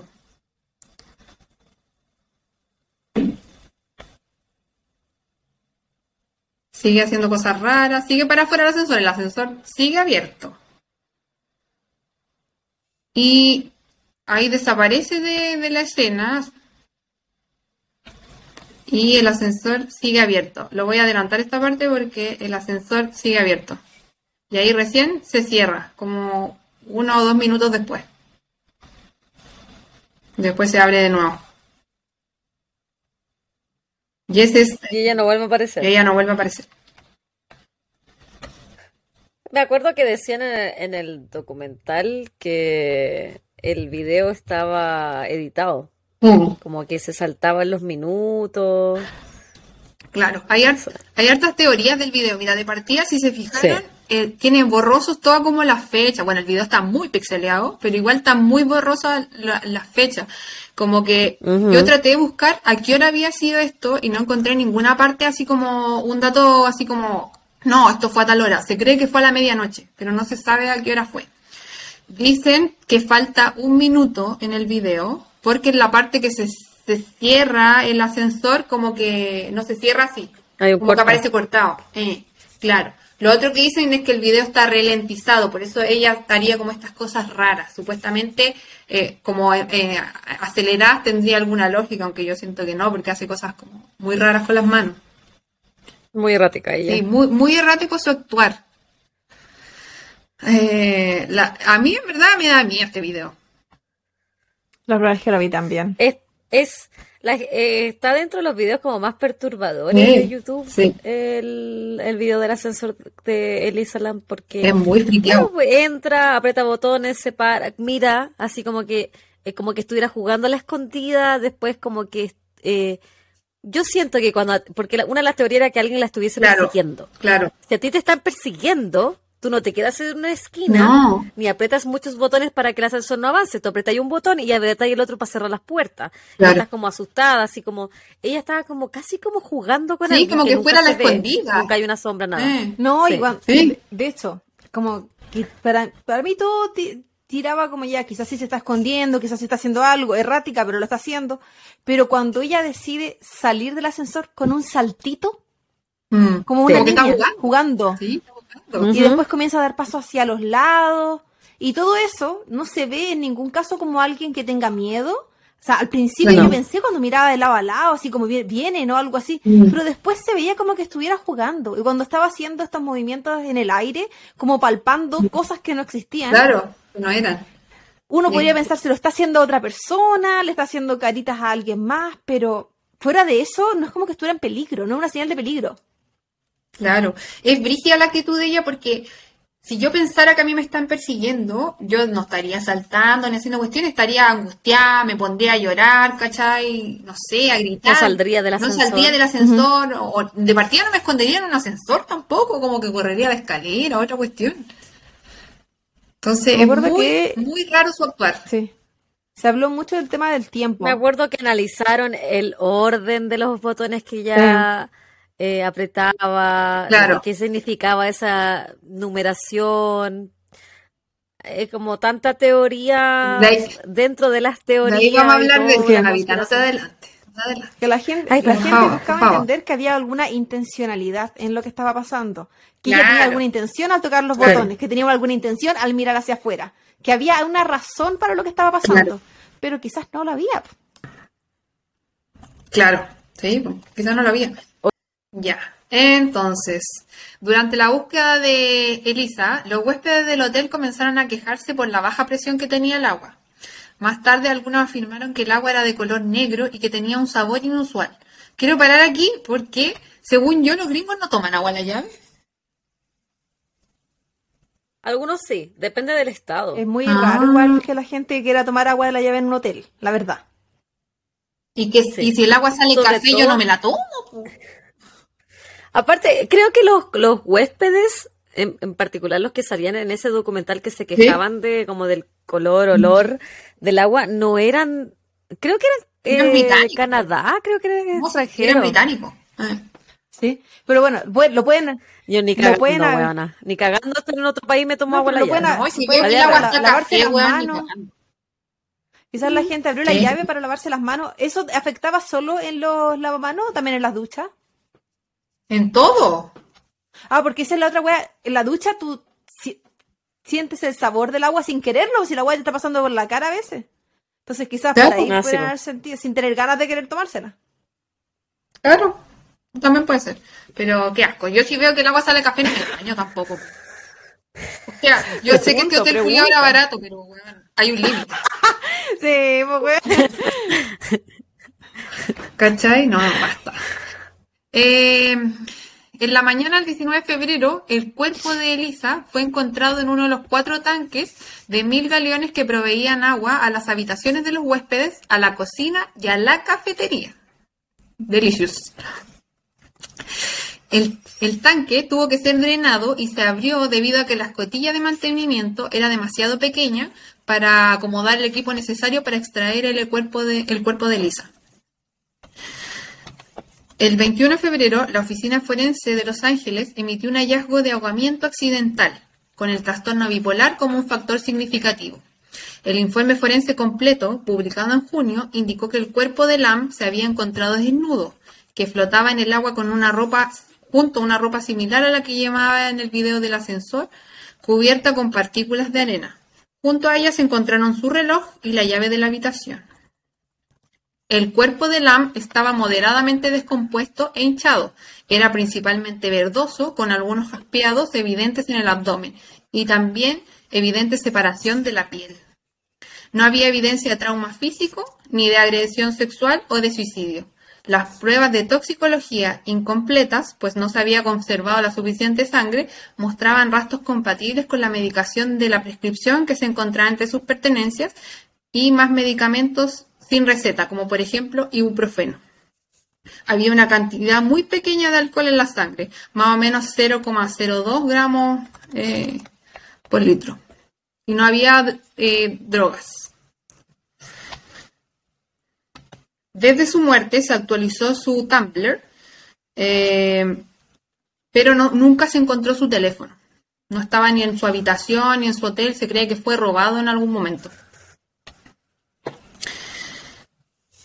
Em, con respecto a los padres, ellos viajaron a buscarla cuando todavía estaba desaparecida y bueno, después obviamente repatriaron el cuerpo y todo y ellos pusieron una, demanda contra el hotel. También lo hicieron los huéspedes del hotel, porque mínimo, pues, oye. Sí.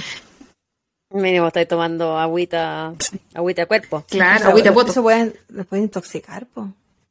Claro, si está podrida. Y al final. bueno, y el trauma. Claro. De tomarte agüita de, un, de una persona muerta. Sí. Es agüita de caca, agüita de, de, todo, de, todo. Todo lo de la descomposición. De todo. Eh, bueno, al final estas acusaciones eh, quedaron en nada, porque el Cecil argumentó que era algo como que no podía haber previsto. Ya, ahora vamos a las teorías. Vamos a pasar las teorías bien rápido porque hay unas teorías que yo digo, ¿qué onda, Señor Jesús? ¿Cómo, estamos hablando de esto? Pero igual las vamos, a ver, ¿ya? La primera teoría era lo que decía la Javi de la cuestión de los botones del ascensor, ¿ya? Eh, en ese tiempo se suponía que había un juego coreano que tú apretabas como una secuencia de botones, creo que primero era el 4, a todo esto Elisa estaba en el piso 4, porque se vio que cuando marcaba todos los botones, el único que no se marcaba era el 4, entonces ella estaba en el cuarto piso. Entonces, este juego coreano dice que tenéis que marcar el 4, después tenéis que marcar el 2, después tenéis que marcar el 5, de ahí no me acuerdo, son un montón de números, y en X piso que tú marques, se va a subir una mujer. Y tú no le tienes que hablar a esa mujer porque esa mujer como que te puede seguir el resto de tu vida, no sé qué. No entiendo cuál es la gracia del juego, pero ese era el juego. ¿Cachai? Yo me imagino que es como la versión coreana de cuando uno en Chile eh, llamaba al tetué. Ah, claro. ¿Cachai? Como que tenéis que decir tetué tres veces, se aparece el tetué, tenéis que darle un kilo de harina para que no te secuestre, no sé qué, Me imagino que es la misma historia como media folclórica, pero la versión coreana. Claro. claro. Sí. Lo, versión numérica. lo llamativo de esto es que eh, en ese tiempo eh, solo estaba en coreano con ese juego, como que no se había traducido, no se había hecho famoso. Y Elisa era asiática, pero ella era china. Entonces, como que es difícil. Y vivía en Canadá, o sea. No tenía una conexión con Corea. No, no tenía nada. No existía los BTS, nada. ¿Cachai? Y la otra teoría, que es muy bizarra, dice que eh, poco después de que falleció Elisa hubo un brote de tuberculosis. Ahí. Y lo que dicen es que supuestamente Elisa, la, como que le, no sé cómo, la contagiaron con tuberculosis intencionalmente y ella estaba teniendo esas alucinaciones porque ella estaba pasando por una meningitis. ¿Cachai? Entonces cuando ella se empezó a descomponer en el tanque, le pegó la tuberculosis a todo el mundo. Súper rebuscado. Súper rebuscado. Muy rebuscado. Y se hubiesen Aparte que la tuberculosis es aérea, pues no es por agua. Eso decía yo también, no hay que ver. O sea, ¿Cachai? Lo, curioso sí de eso es que eh, supuestamente el examen para, no, digamos ustedes si es verdad porque aquí no se usa eso, el examen para ah, la tuberculosis se llama LAM ELISA. ¿Ese no era el del SIDA? No, es el test de Lisa. ¿O es de la tuberculosis? ¿El test de Lisa es Sí, test de Lisa. Pero sí me acuerdo que había como una conexión con un tipo de examen y con el nombre de ella, pero ya esa weá es más rebuscada. No, más rebuscado que la mierda. Y que ese test había sido creado en la Universidad de British Columbia, que era la que estudiaba ella. Sí, nada. Y que ella se supone que estudia no sé qué, bueno, esa era más rebuscado que la quinta pata del gato, era como la octava pata del gato. Por eso te digo, son muy bizarras las teorías. Pero esta weá. Eh. Ya, y la teoría más buena que yo encontré fue una de que, no me acuerdo cómo era el nombre, pero había como una organización que estudiaba el tema de la invisibilidad de manera seria, así como, como que trabajaba con Así como las personas que investigan que la Tierra es plana. Una onda así, ¿cachai? Y que supuestamente trabajaban como con la inteligencia gringa, ¿sí? Y cuando uno buscaba la página web de ellos, el zip code te tiraba como a los de Cecil. Entonces, dicen que la Elisa lo descubrió y que eso, con eso estaba peleando ella, porque era alguien invisible. Y que por eso la mataron porque sabía mucho. Ah, que estaba jugando, ¿dónde está? Aquí está. Estaba con la capa de la invisibilidad de Harry Potter y. Pero, weón, nadie busca una persona que se supone que está atacando así. No, ella estaba como aparte jugando. Que estaba, estaba palpando como a nivel casi que de la cintura. No te entiendo. Claro, yo le pegaría como un pape, así una cuestión. Claro, estaría como, sería como una lucha contra algo, pero no estaría como palpando a nivel de la cintura, es lo que estaba como cuando yo toco no. No. Ella estaba como Ella mimo estaba así, ¿eh? sí. haciendo un cariñito. Sí. Me voy a sacar esta wea, que no me Sácate la wea. Ya. Y la última teoría es eh, en base a la película Dark Water, que no, creo que no sé si es china la película, no me acuerdo de dónde era, pero asiática. Parece que es japonesa o no. parece que es, japonesa. Es buena esa película. son buenos para hacer esas cuestiones. Es buena esa película, pero yo he visto la versión gringa. Ah, es, es, muy similar a este caso. Es lo mismo. Es lo mismo, que es una mamá y una hija y la hija eh, se cayó, no sé si la mataron o la tiraron, pero estaba en el tanque de agua y empiezan a tomar todos también agua de cuerpo. Y estaba con la misma ropa, una cuestión roja y unos shorts negros. Sí. se inspiraron. Se inspiraron en esto, como que ella la vio esa película y dijo como yo quiero ser ella, así que lo voy a hacer. Yo recuerdo que se hablaba de cómo ella llegó a ese piso donde estaba el tanque de agua. Y ahora vamos a hablar de eso. voy a hablar de eso ayer, ¿verdad? Entonces. Sí. Ahora vamos a hablar. Cállate, Claudia. ya. Entonces, lo que dicen es que ella dejó de tomar sus medicamentos, o sea, los siguió tomando, pero en la dosis que no correspondía. Entonces, como que le dejaron de hacer efecto, supuestamente. ¿Cachai? Y que eh, supuestamente estaba pasando por un brote psicótico, por eso que estaba haciendo estas cosas raras y que ella ya había tenido brotes psicóticos en, en, su, en su país. ¿cachai? Ya, ya había tenido cosas así. Nunca había tenido intentos suicida, pero sí había tenido brotes psicóticos ya. ¿cachai? Em, y que a lo mejor ella, en su brote psicótico, ella pensaba que alguien sí la estaba persiguiendo, estaba jugando a la escondida, no sé qué, y no se le ocurrió nada mejor que esconderse en el tanque de agua. Y bueno, lo que dice el hotel es que dice como, es que cómo llegó ahí, yo no entiendo, porque eh, hay seguridad para pasar para allá, hay una alarma, hay que tener una llave de acceso, como que no cualquiera puede pasar, ¿cachai? Pero lo que decían es que, o sea, Estamos hablando de un hotel barato, ¿cachai? Un hotel barato. Y en verdad... Donde la seguridad no es como su máximo... No, o sea... Eh, llamativo. Hubo gente así fanáticos que hicieron el mismo recorrido que hizo ella y nunca sonó la alarma, ¿cachai? Esa cuestión valía callampa. Podía llegar fácilmente arriba o si no, podías llegar por estas escaleras de incendios que los gringos que se quedan por afuera. También podías, podías llegar por ahí. ¿Cachai? Entonces, maneras de llegar arriba había. Y de hecho, la gente que, hacía como esta prueba decía que, mm, había basura arriba, había botellas, entonces era como frecuente que la gente el Cecil subiera como a tomar, así como la típica. ¿Cachai? Como que no, no era difícil llegar para arriba. A mí lo que me llama la atención es que si había gente que iba a tomar y cuestiones, nadie la haya visto. Y supuestamente está dentro del tanque. Sí, pues, pero cuando subió, porque ella subió de noche. Yo creo que de noche van a tomar y cuestiones. Claro, quizás justo ese día no había nadie, o quizás justo la gente... Eh, quizás la gente... no había nadie. Estaba tan drogada que no se acuerda. Sí, también puede ser. Era como que iban a pensar se va a meter a nadar porque era imposible, si el que se metía no salía. Claro, claro. Sí, puede ser. Eh, también decían que podía estar bajo el efecto de la droga, pero como les digo, no encontraron droga en su cuerpo, pero también este cuerpo estaba súper descompuesto. Sí, pues. Yo no sé si el tema de estar en el agua acelera la cuestión, pero estaba como bien mal estado el cuerpo. Se descompone de manera diferente en agua. Sí, sí.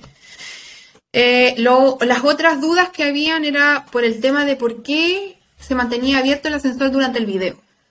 Porque ustedes se fijaron que estuvo harto rato abierto y después de que ella desaparece, se queda harto rato abierto. ¿Cachai? Entonces decían, ¿por qué estaba abierto? Si no, no había nadie. ¿Cachai? Y eh, que podría ser una persona invisible la que estaba. Estaba firmando Harry Potter con su capa de invisibilidad al ascensor. ¿Cachai? No, pero otras personas, lo mismo, que fueron, eh, apretaron el botón este como de mantener abierto y lo cronometraron y duraba más o menos dos minutos la, puerta abierta. Entonces decían que coincidía más o menos con lo del video. Ah, se hablaba de la teoría, Se hablaba de la teoría de que, del bloqueo de la puerta, porque como apretó tanta wea. Claro, también, pues. También, pues se apretó tanta wea. Y lo otro que decían era eh, que cómo abrió la tapa del tanque, cómo abrió la tapa y después cómo la cerró. Sí. Porque ella supuestamente cayó al agua, bueno, no sabemos a qué nivel estaba el agua porque el agua bajaba y subía dependiendo cuánto usaran el agua, cuánto se rellenaba, entonces si estaba muy abajo no iba a poder cerrarlo. ¿Cachai? Y bueno, desde adentro era difícil cerrarlo porque la tapa era pesada. Pero lo que dijeron es que la persona cuando fue a ver qué onda en los tanques que pasaba con el agua, la tapa estaba abierta. Y parece que la tapa, muy asquerosamente, se mantenía abierta. Entonces yo creo que a lo mejor ella cuando se metió la tapa estaba abierta. Y la dejó abierta cuando se metió también. ¿Era un, hispano el que estaba en ese mantenimiento? ¿O el que habían mandado a revisar? Porque era como alguien que no se dedicaba necesariamente a hacer era como el de mantenimiento. Claro, que no hablaba nada inglés. No hablaba inglés, entonces más le costaba explicar lo que había pasado. Y también, obviamente, lo quisieron calzar en algún momento de alguna forma, pero no tenía nada que ver.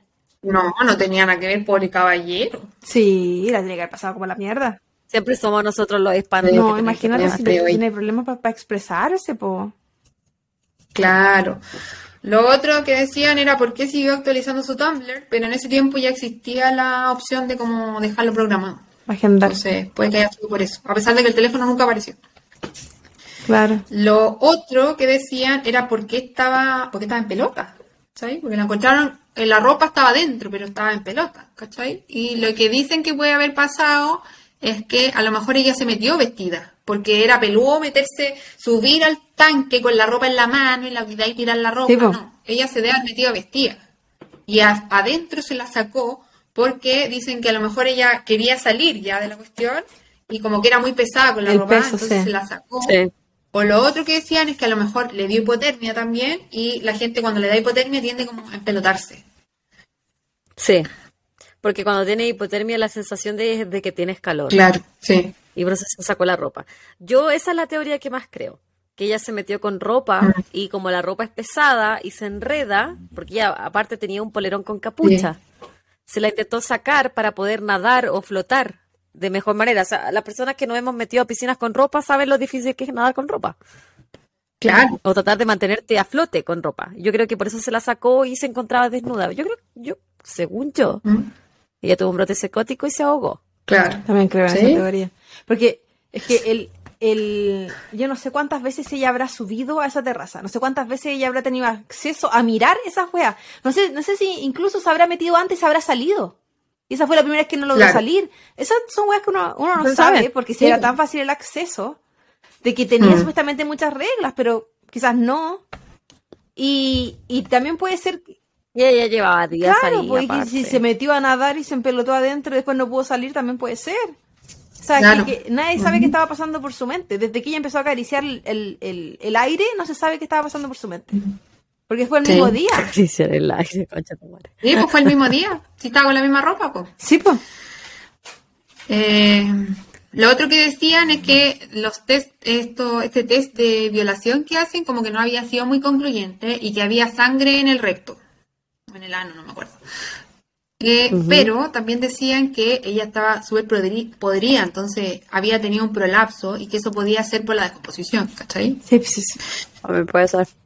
Entonces no, no indicaba. Y como la presión del agua también, pues. Claro. Acuérdate la presión que hace el agua con el cuerpo. También, pues. Puede ser dentro de las cavidades se revienten pequeños vasos, pequeñas venas. Claro, sí. Es que, que decían es Finalmente es como que el cuerpo ¿Ah? explota.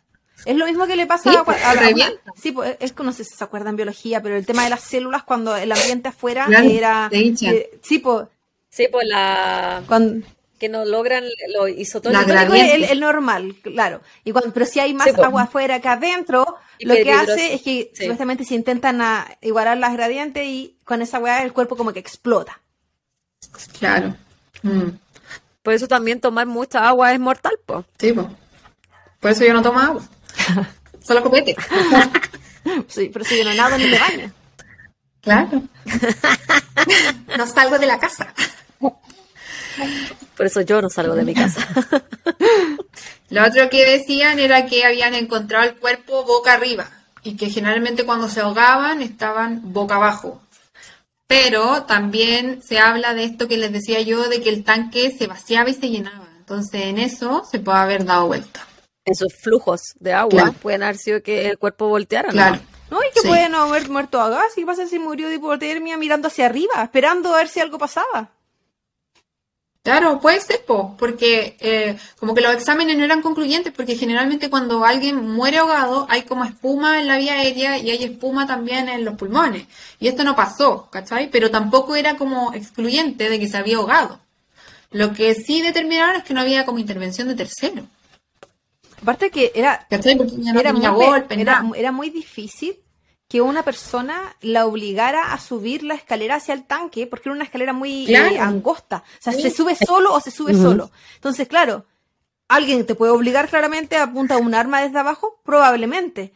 Pero eh, todo era como, es como, no, no lo tomen como hecho aislado, sino que hay una sucesión de características en este caso que eh, pues, hacían súper poco probable que hubiese alguien presionándola. Claro. El amigo invisible. Que la habían matado afuera y que después la metieron, pero imposible. También se habló de eso, claro. Nunca fue. Era muy poco probable que alguien pudiera subir con un cuerpo en brazos por esa escalera. Claro. Sí. Así que para finalizar, la conclusión fue que ella falleció accidentalmente porque estaba pasando por un brote psicótico. Yo quiero pensar para no matar la magia, porque ustedes saben que a mí me gusta lo paranormal y todas estas cosas, que yo creo que ella la estaban penando, y la pillaron volando bajo, no supo lidiar con esta cuestión, se mató. O sea, yo sí creo que hay cosas en, el, en ese hotel, porque ¿cómo va a ser tanta la mala vibra? Sí, sí total. ¿Cómo tenéis tantos asesinos, tantos suicidios, tanto asesinos en serie que se han hospedado ahí, que tienen alguna relación con eso. Es, un hotel tan emblemático, tan misterioso, tan tiene tantas cualidades ese hotel. Está tan cargado de energía negativa. Ese, ese necesita un machitum, Patricia. Vamos ahí vamos a hacer. Ahora que fui a Pomaire tengo varias cosas. pero yo creo, en mi opinión, que Lisa Lam tenía un brote psicótico, que si bien se podría haber estado tomando su medicamento, no significa que se lo estaba tomando la dosis necesaria. Y en ese brote psicótico eh, comenzó a ver cosas. Quizá ella estaba mal diagnosticada, o también podemos pensar que quizás está tomando medicamentos, porque nadie dice que una persona bipolar va a actuar tan errático como ella. E, es, completamente diferente el trastorno bipolar a, un, a una esquizofrenia, por ejemplo, que uno decía, ¿cachai? O puede haber otro tipo de trastorno que no estaba diagnosticado. Sí. Oye, yo no soy. Y podrá haber sido también drogas que se salen del sistema tan rápido. pues sí, estaba la cagada. O si, sí, fumó eh, marihuana sintética, ¿cachai? Y, y empezáis a ver weá. ¿Eh? Yo que soy una asidua de la marihuana, de repente Porque... no cosa, uno por aquí por allá. Pero que ella, sumado a esos sus trastornos eh, psicóticos, que empezó a ver algo y después, o simplemente, weón, que quizás se, se, quiso suicidar y después se arrepintió. Claro, quizás no se arrepintió. Ahí está, es imposible saber. Sí, también. Yo creo, puede ser.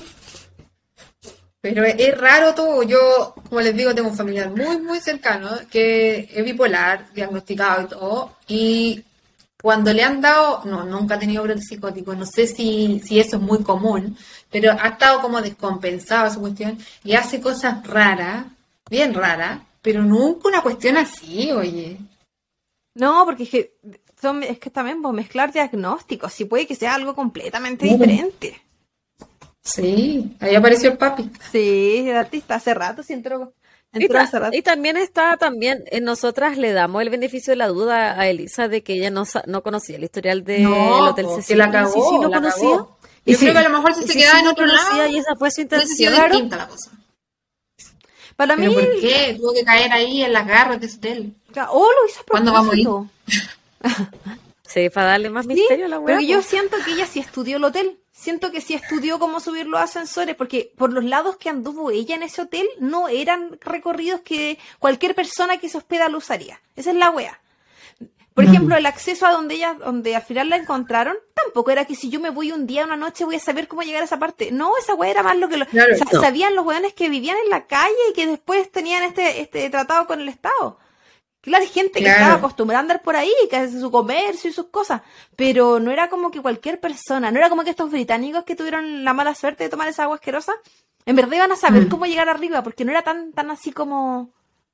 No, Ella sí sabía weas raras, y aparte que me recuerdo que como que gente decía que andaba por eh, partes como eh, laterales del hotel o, lugares no tan concurridos. Como que la gente andaba. Ella decía. ¿eh? Andaba como estudiando el hotel, po. Ella decía que a ella le encantó el hotel. Que, que si ahí deberían haber firmado el Gran Gatsby. Como que esa impresión le da, así como que le gustó mucho, así, porque yo llego y veo ese barrio y no me voy, pues, no, me, no me quedo ni cagando ahí. lo único, lo único raro y que, claro, y que mata la, la, teoría del suicidio es el hecho de que ella haya comprado regalos. Porque si claro, porque ella se proponía ir a otro lado. Yo creo que yo estoy en desacuerdo con esa teoría. Porque la gente que se suicida eh, también a veces tienen planes. Sí, pero planes para ellos. Por ejemplo, yo tuve un familiar que lamentablemente se suicidó hace un par de años y eh, él quedó en hacer cosas con gente al otro día. Eso es una weá, pero la otra voy a gastar plata en comprar algo que sé que nunca voy a entregar es diferente. Porque una cosa es lo que intentas convencer al resto, así como va a seguir con mi vida normal. Porque no es una decisión, muchos, no, es una decisión del momento. ¿Y si, ella le quería dejar esos regalos a, a sus familiares? Así como, yo me voy a suicidar, pero este regalo te lo compré, tú igual lo vas a recibir. Pero quizás si, si no, no, que en ese caso hubiese habido una nota así como este libro es para tanto. La mamá hubiese sabido, por ejemplo, que a ella le compró el libro. Y ah, es como que en Canadá ya no haya librería, pues bueno, también esa hueá es muy rara. Qué mierda. Es muy raro. Eso decía yo, quien compra de recuerdo el libro, a menos que sea un libro que te encarguen. Puxipu. Puxipu me encarga libros. Ah, yo, pues, con mi hermano también, con, con, mi hermano también hacemos esa de los libros. La Javita también me ha regalado libros. Ahí están, a mitad de leer. Algún día se terminará. De la verdad, Rosa, no les no, siquiera los Los que me trajeron la última vez de Chile, no. Pero eh, aún así es como. Eh, yo hubiese abierto esos libros, hubiese buscado si es que entre los libros hay alguna señal, bueno, algún, alguna cosa, alguna letra recortada, quizás como en el otro caso con el collage, algún, algún secreto que haya dejado en sus pertenencias. Mm.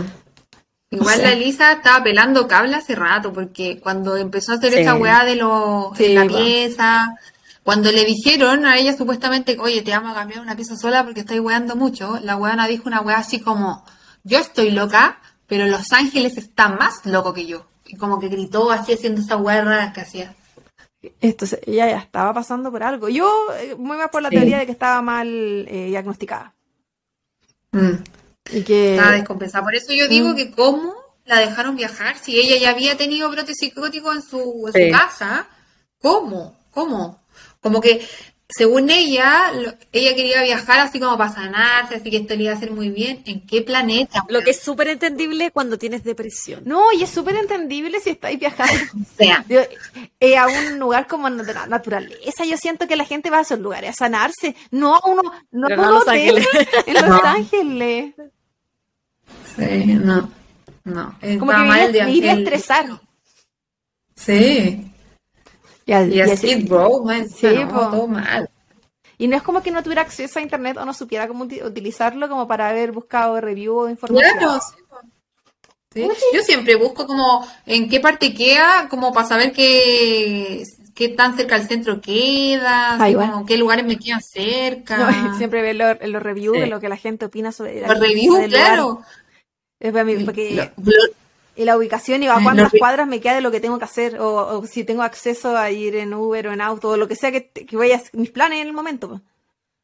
Claro, los reviews del hotel se eran como el orto, como que decían que, era muy barato y había muchos comentarios que penaban, que penaban mucho, entonces, o sea, si yo me quiero quedar ahí es porque quiero ver weas paranormales, weas había, gente que decía que iba por eso, pues supuestamente, y se, alojaban por lo paranormal. Claro que les golpeaban la puerta en la noche. la mierda. Ah, no, güey, no, no, no, olvídalo. Que te dejaban notitas en la cama. Ándate. te pedían la contraseña. No te vayas a ver, amigo mío. Ándate, pues, weón. Me voy al tiro, me ponen esa weá, te lo juro. Sí, sí, igual. Por muy barato que, sea la weá. Eh, ¿Qué me falta la, la, la fuente? Eh, bueno, el documental de Netflix es bien bueno. es bueno. Eh, ¿Cómo se llama? Lo vamos a dejar en nuestra recomendación esta semana. Sí, eh, escena del crimen, desaparición en el Hotel Cecil. Eh, ¿Qué más saqué? Wikipedia. Y hay un libro también que se me olvidó el nombre, donde saqué un par de cosas. Eh, no, no me acuerdo, pero era un libro. Un libro del 2020. hay, harto, análisis de este caso. Yo me acuerdo que después vi el, ese documental de, de, Netflix. Me pegué en YouTube viendo todas las teorías conspirativas había y para ver.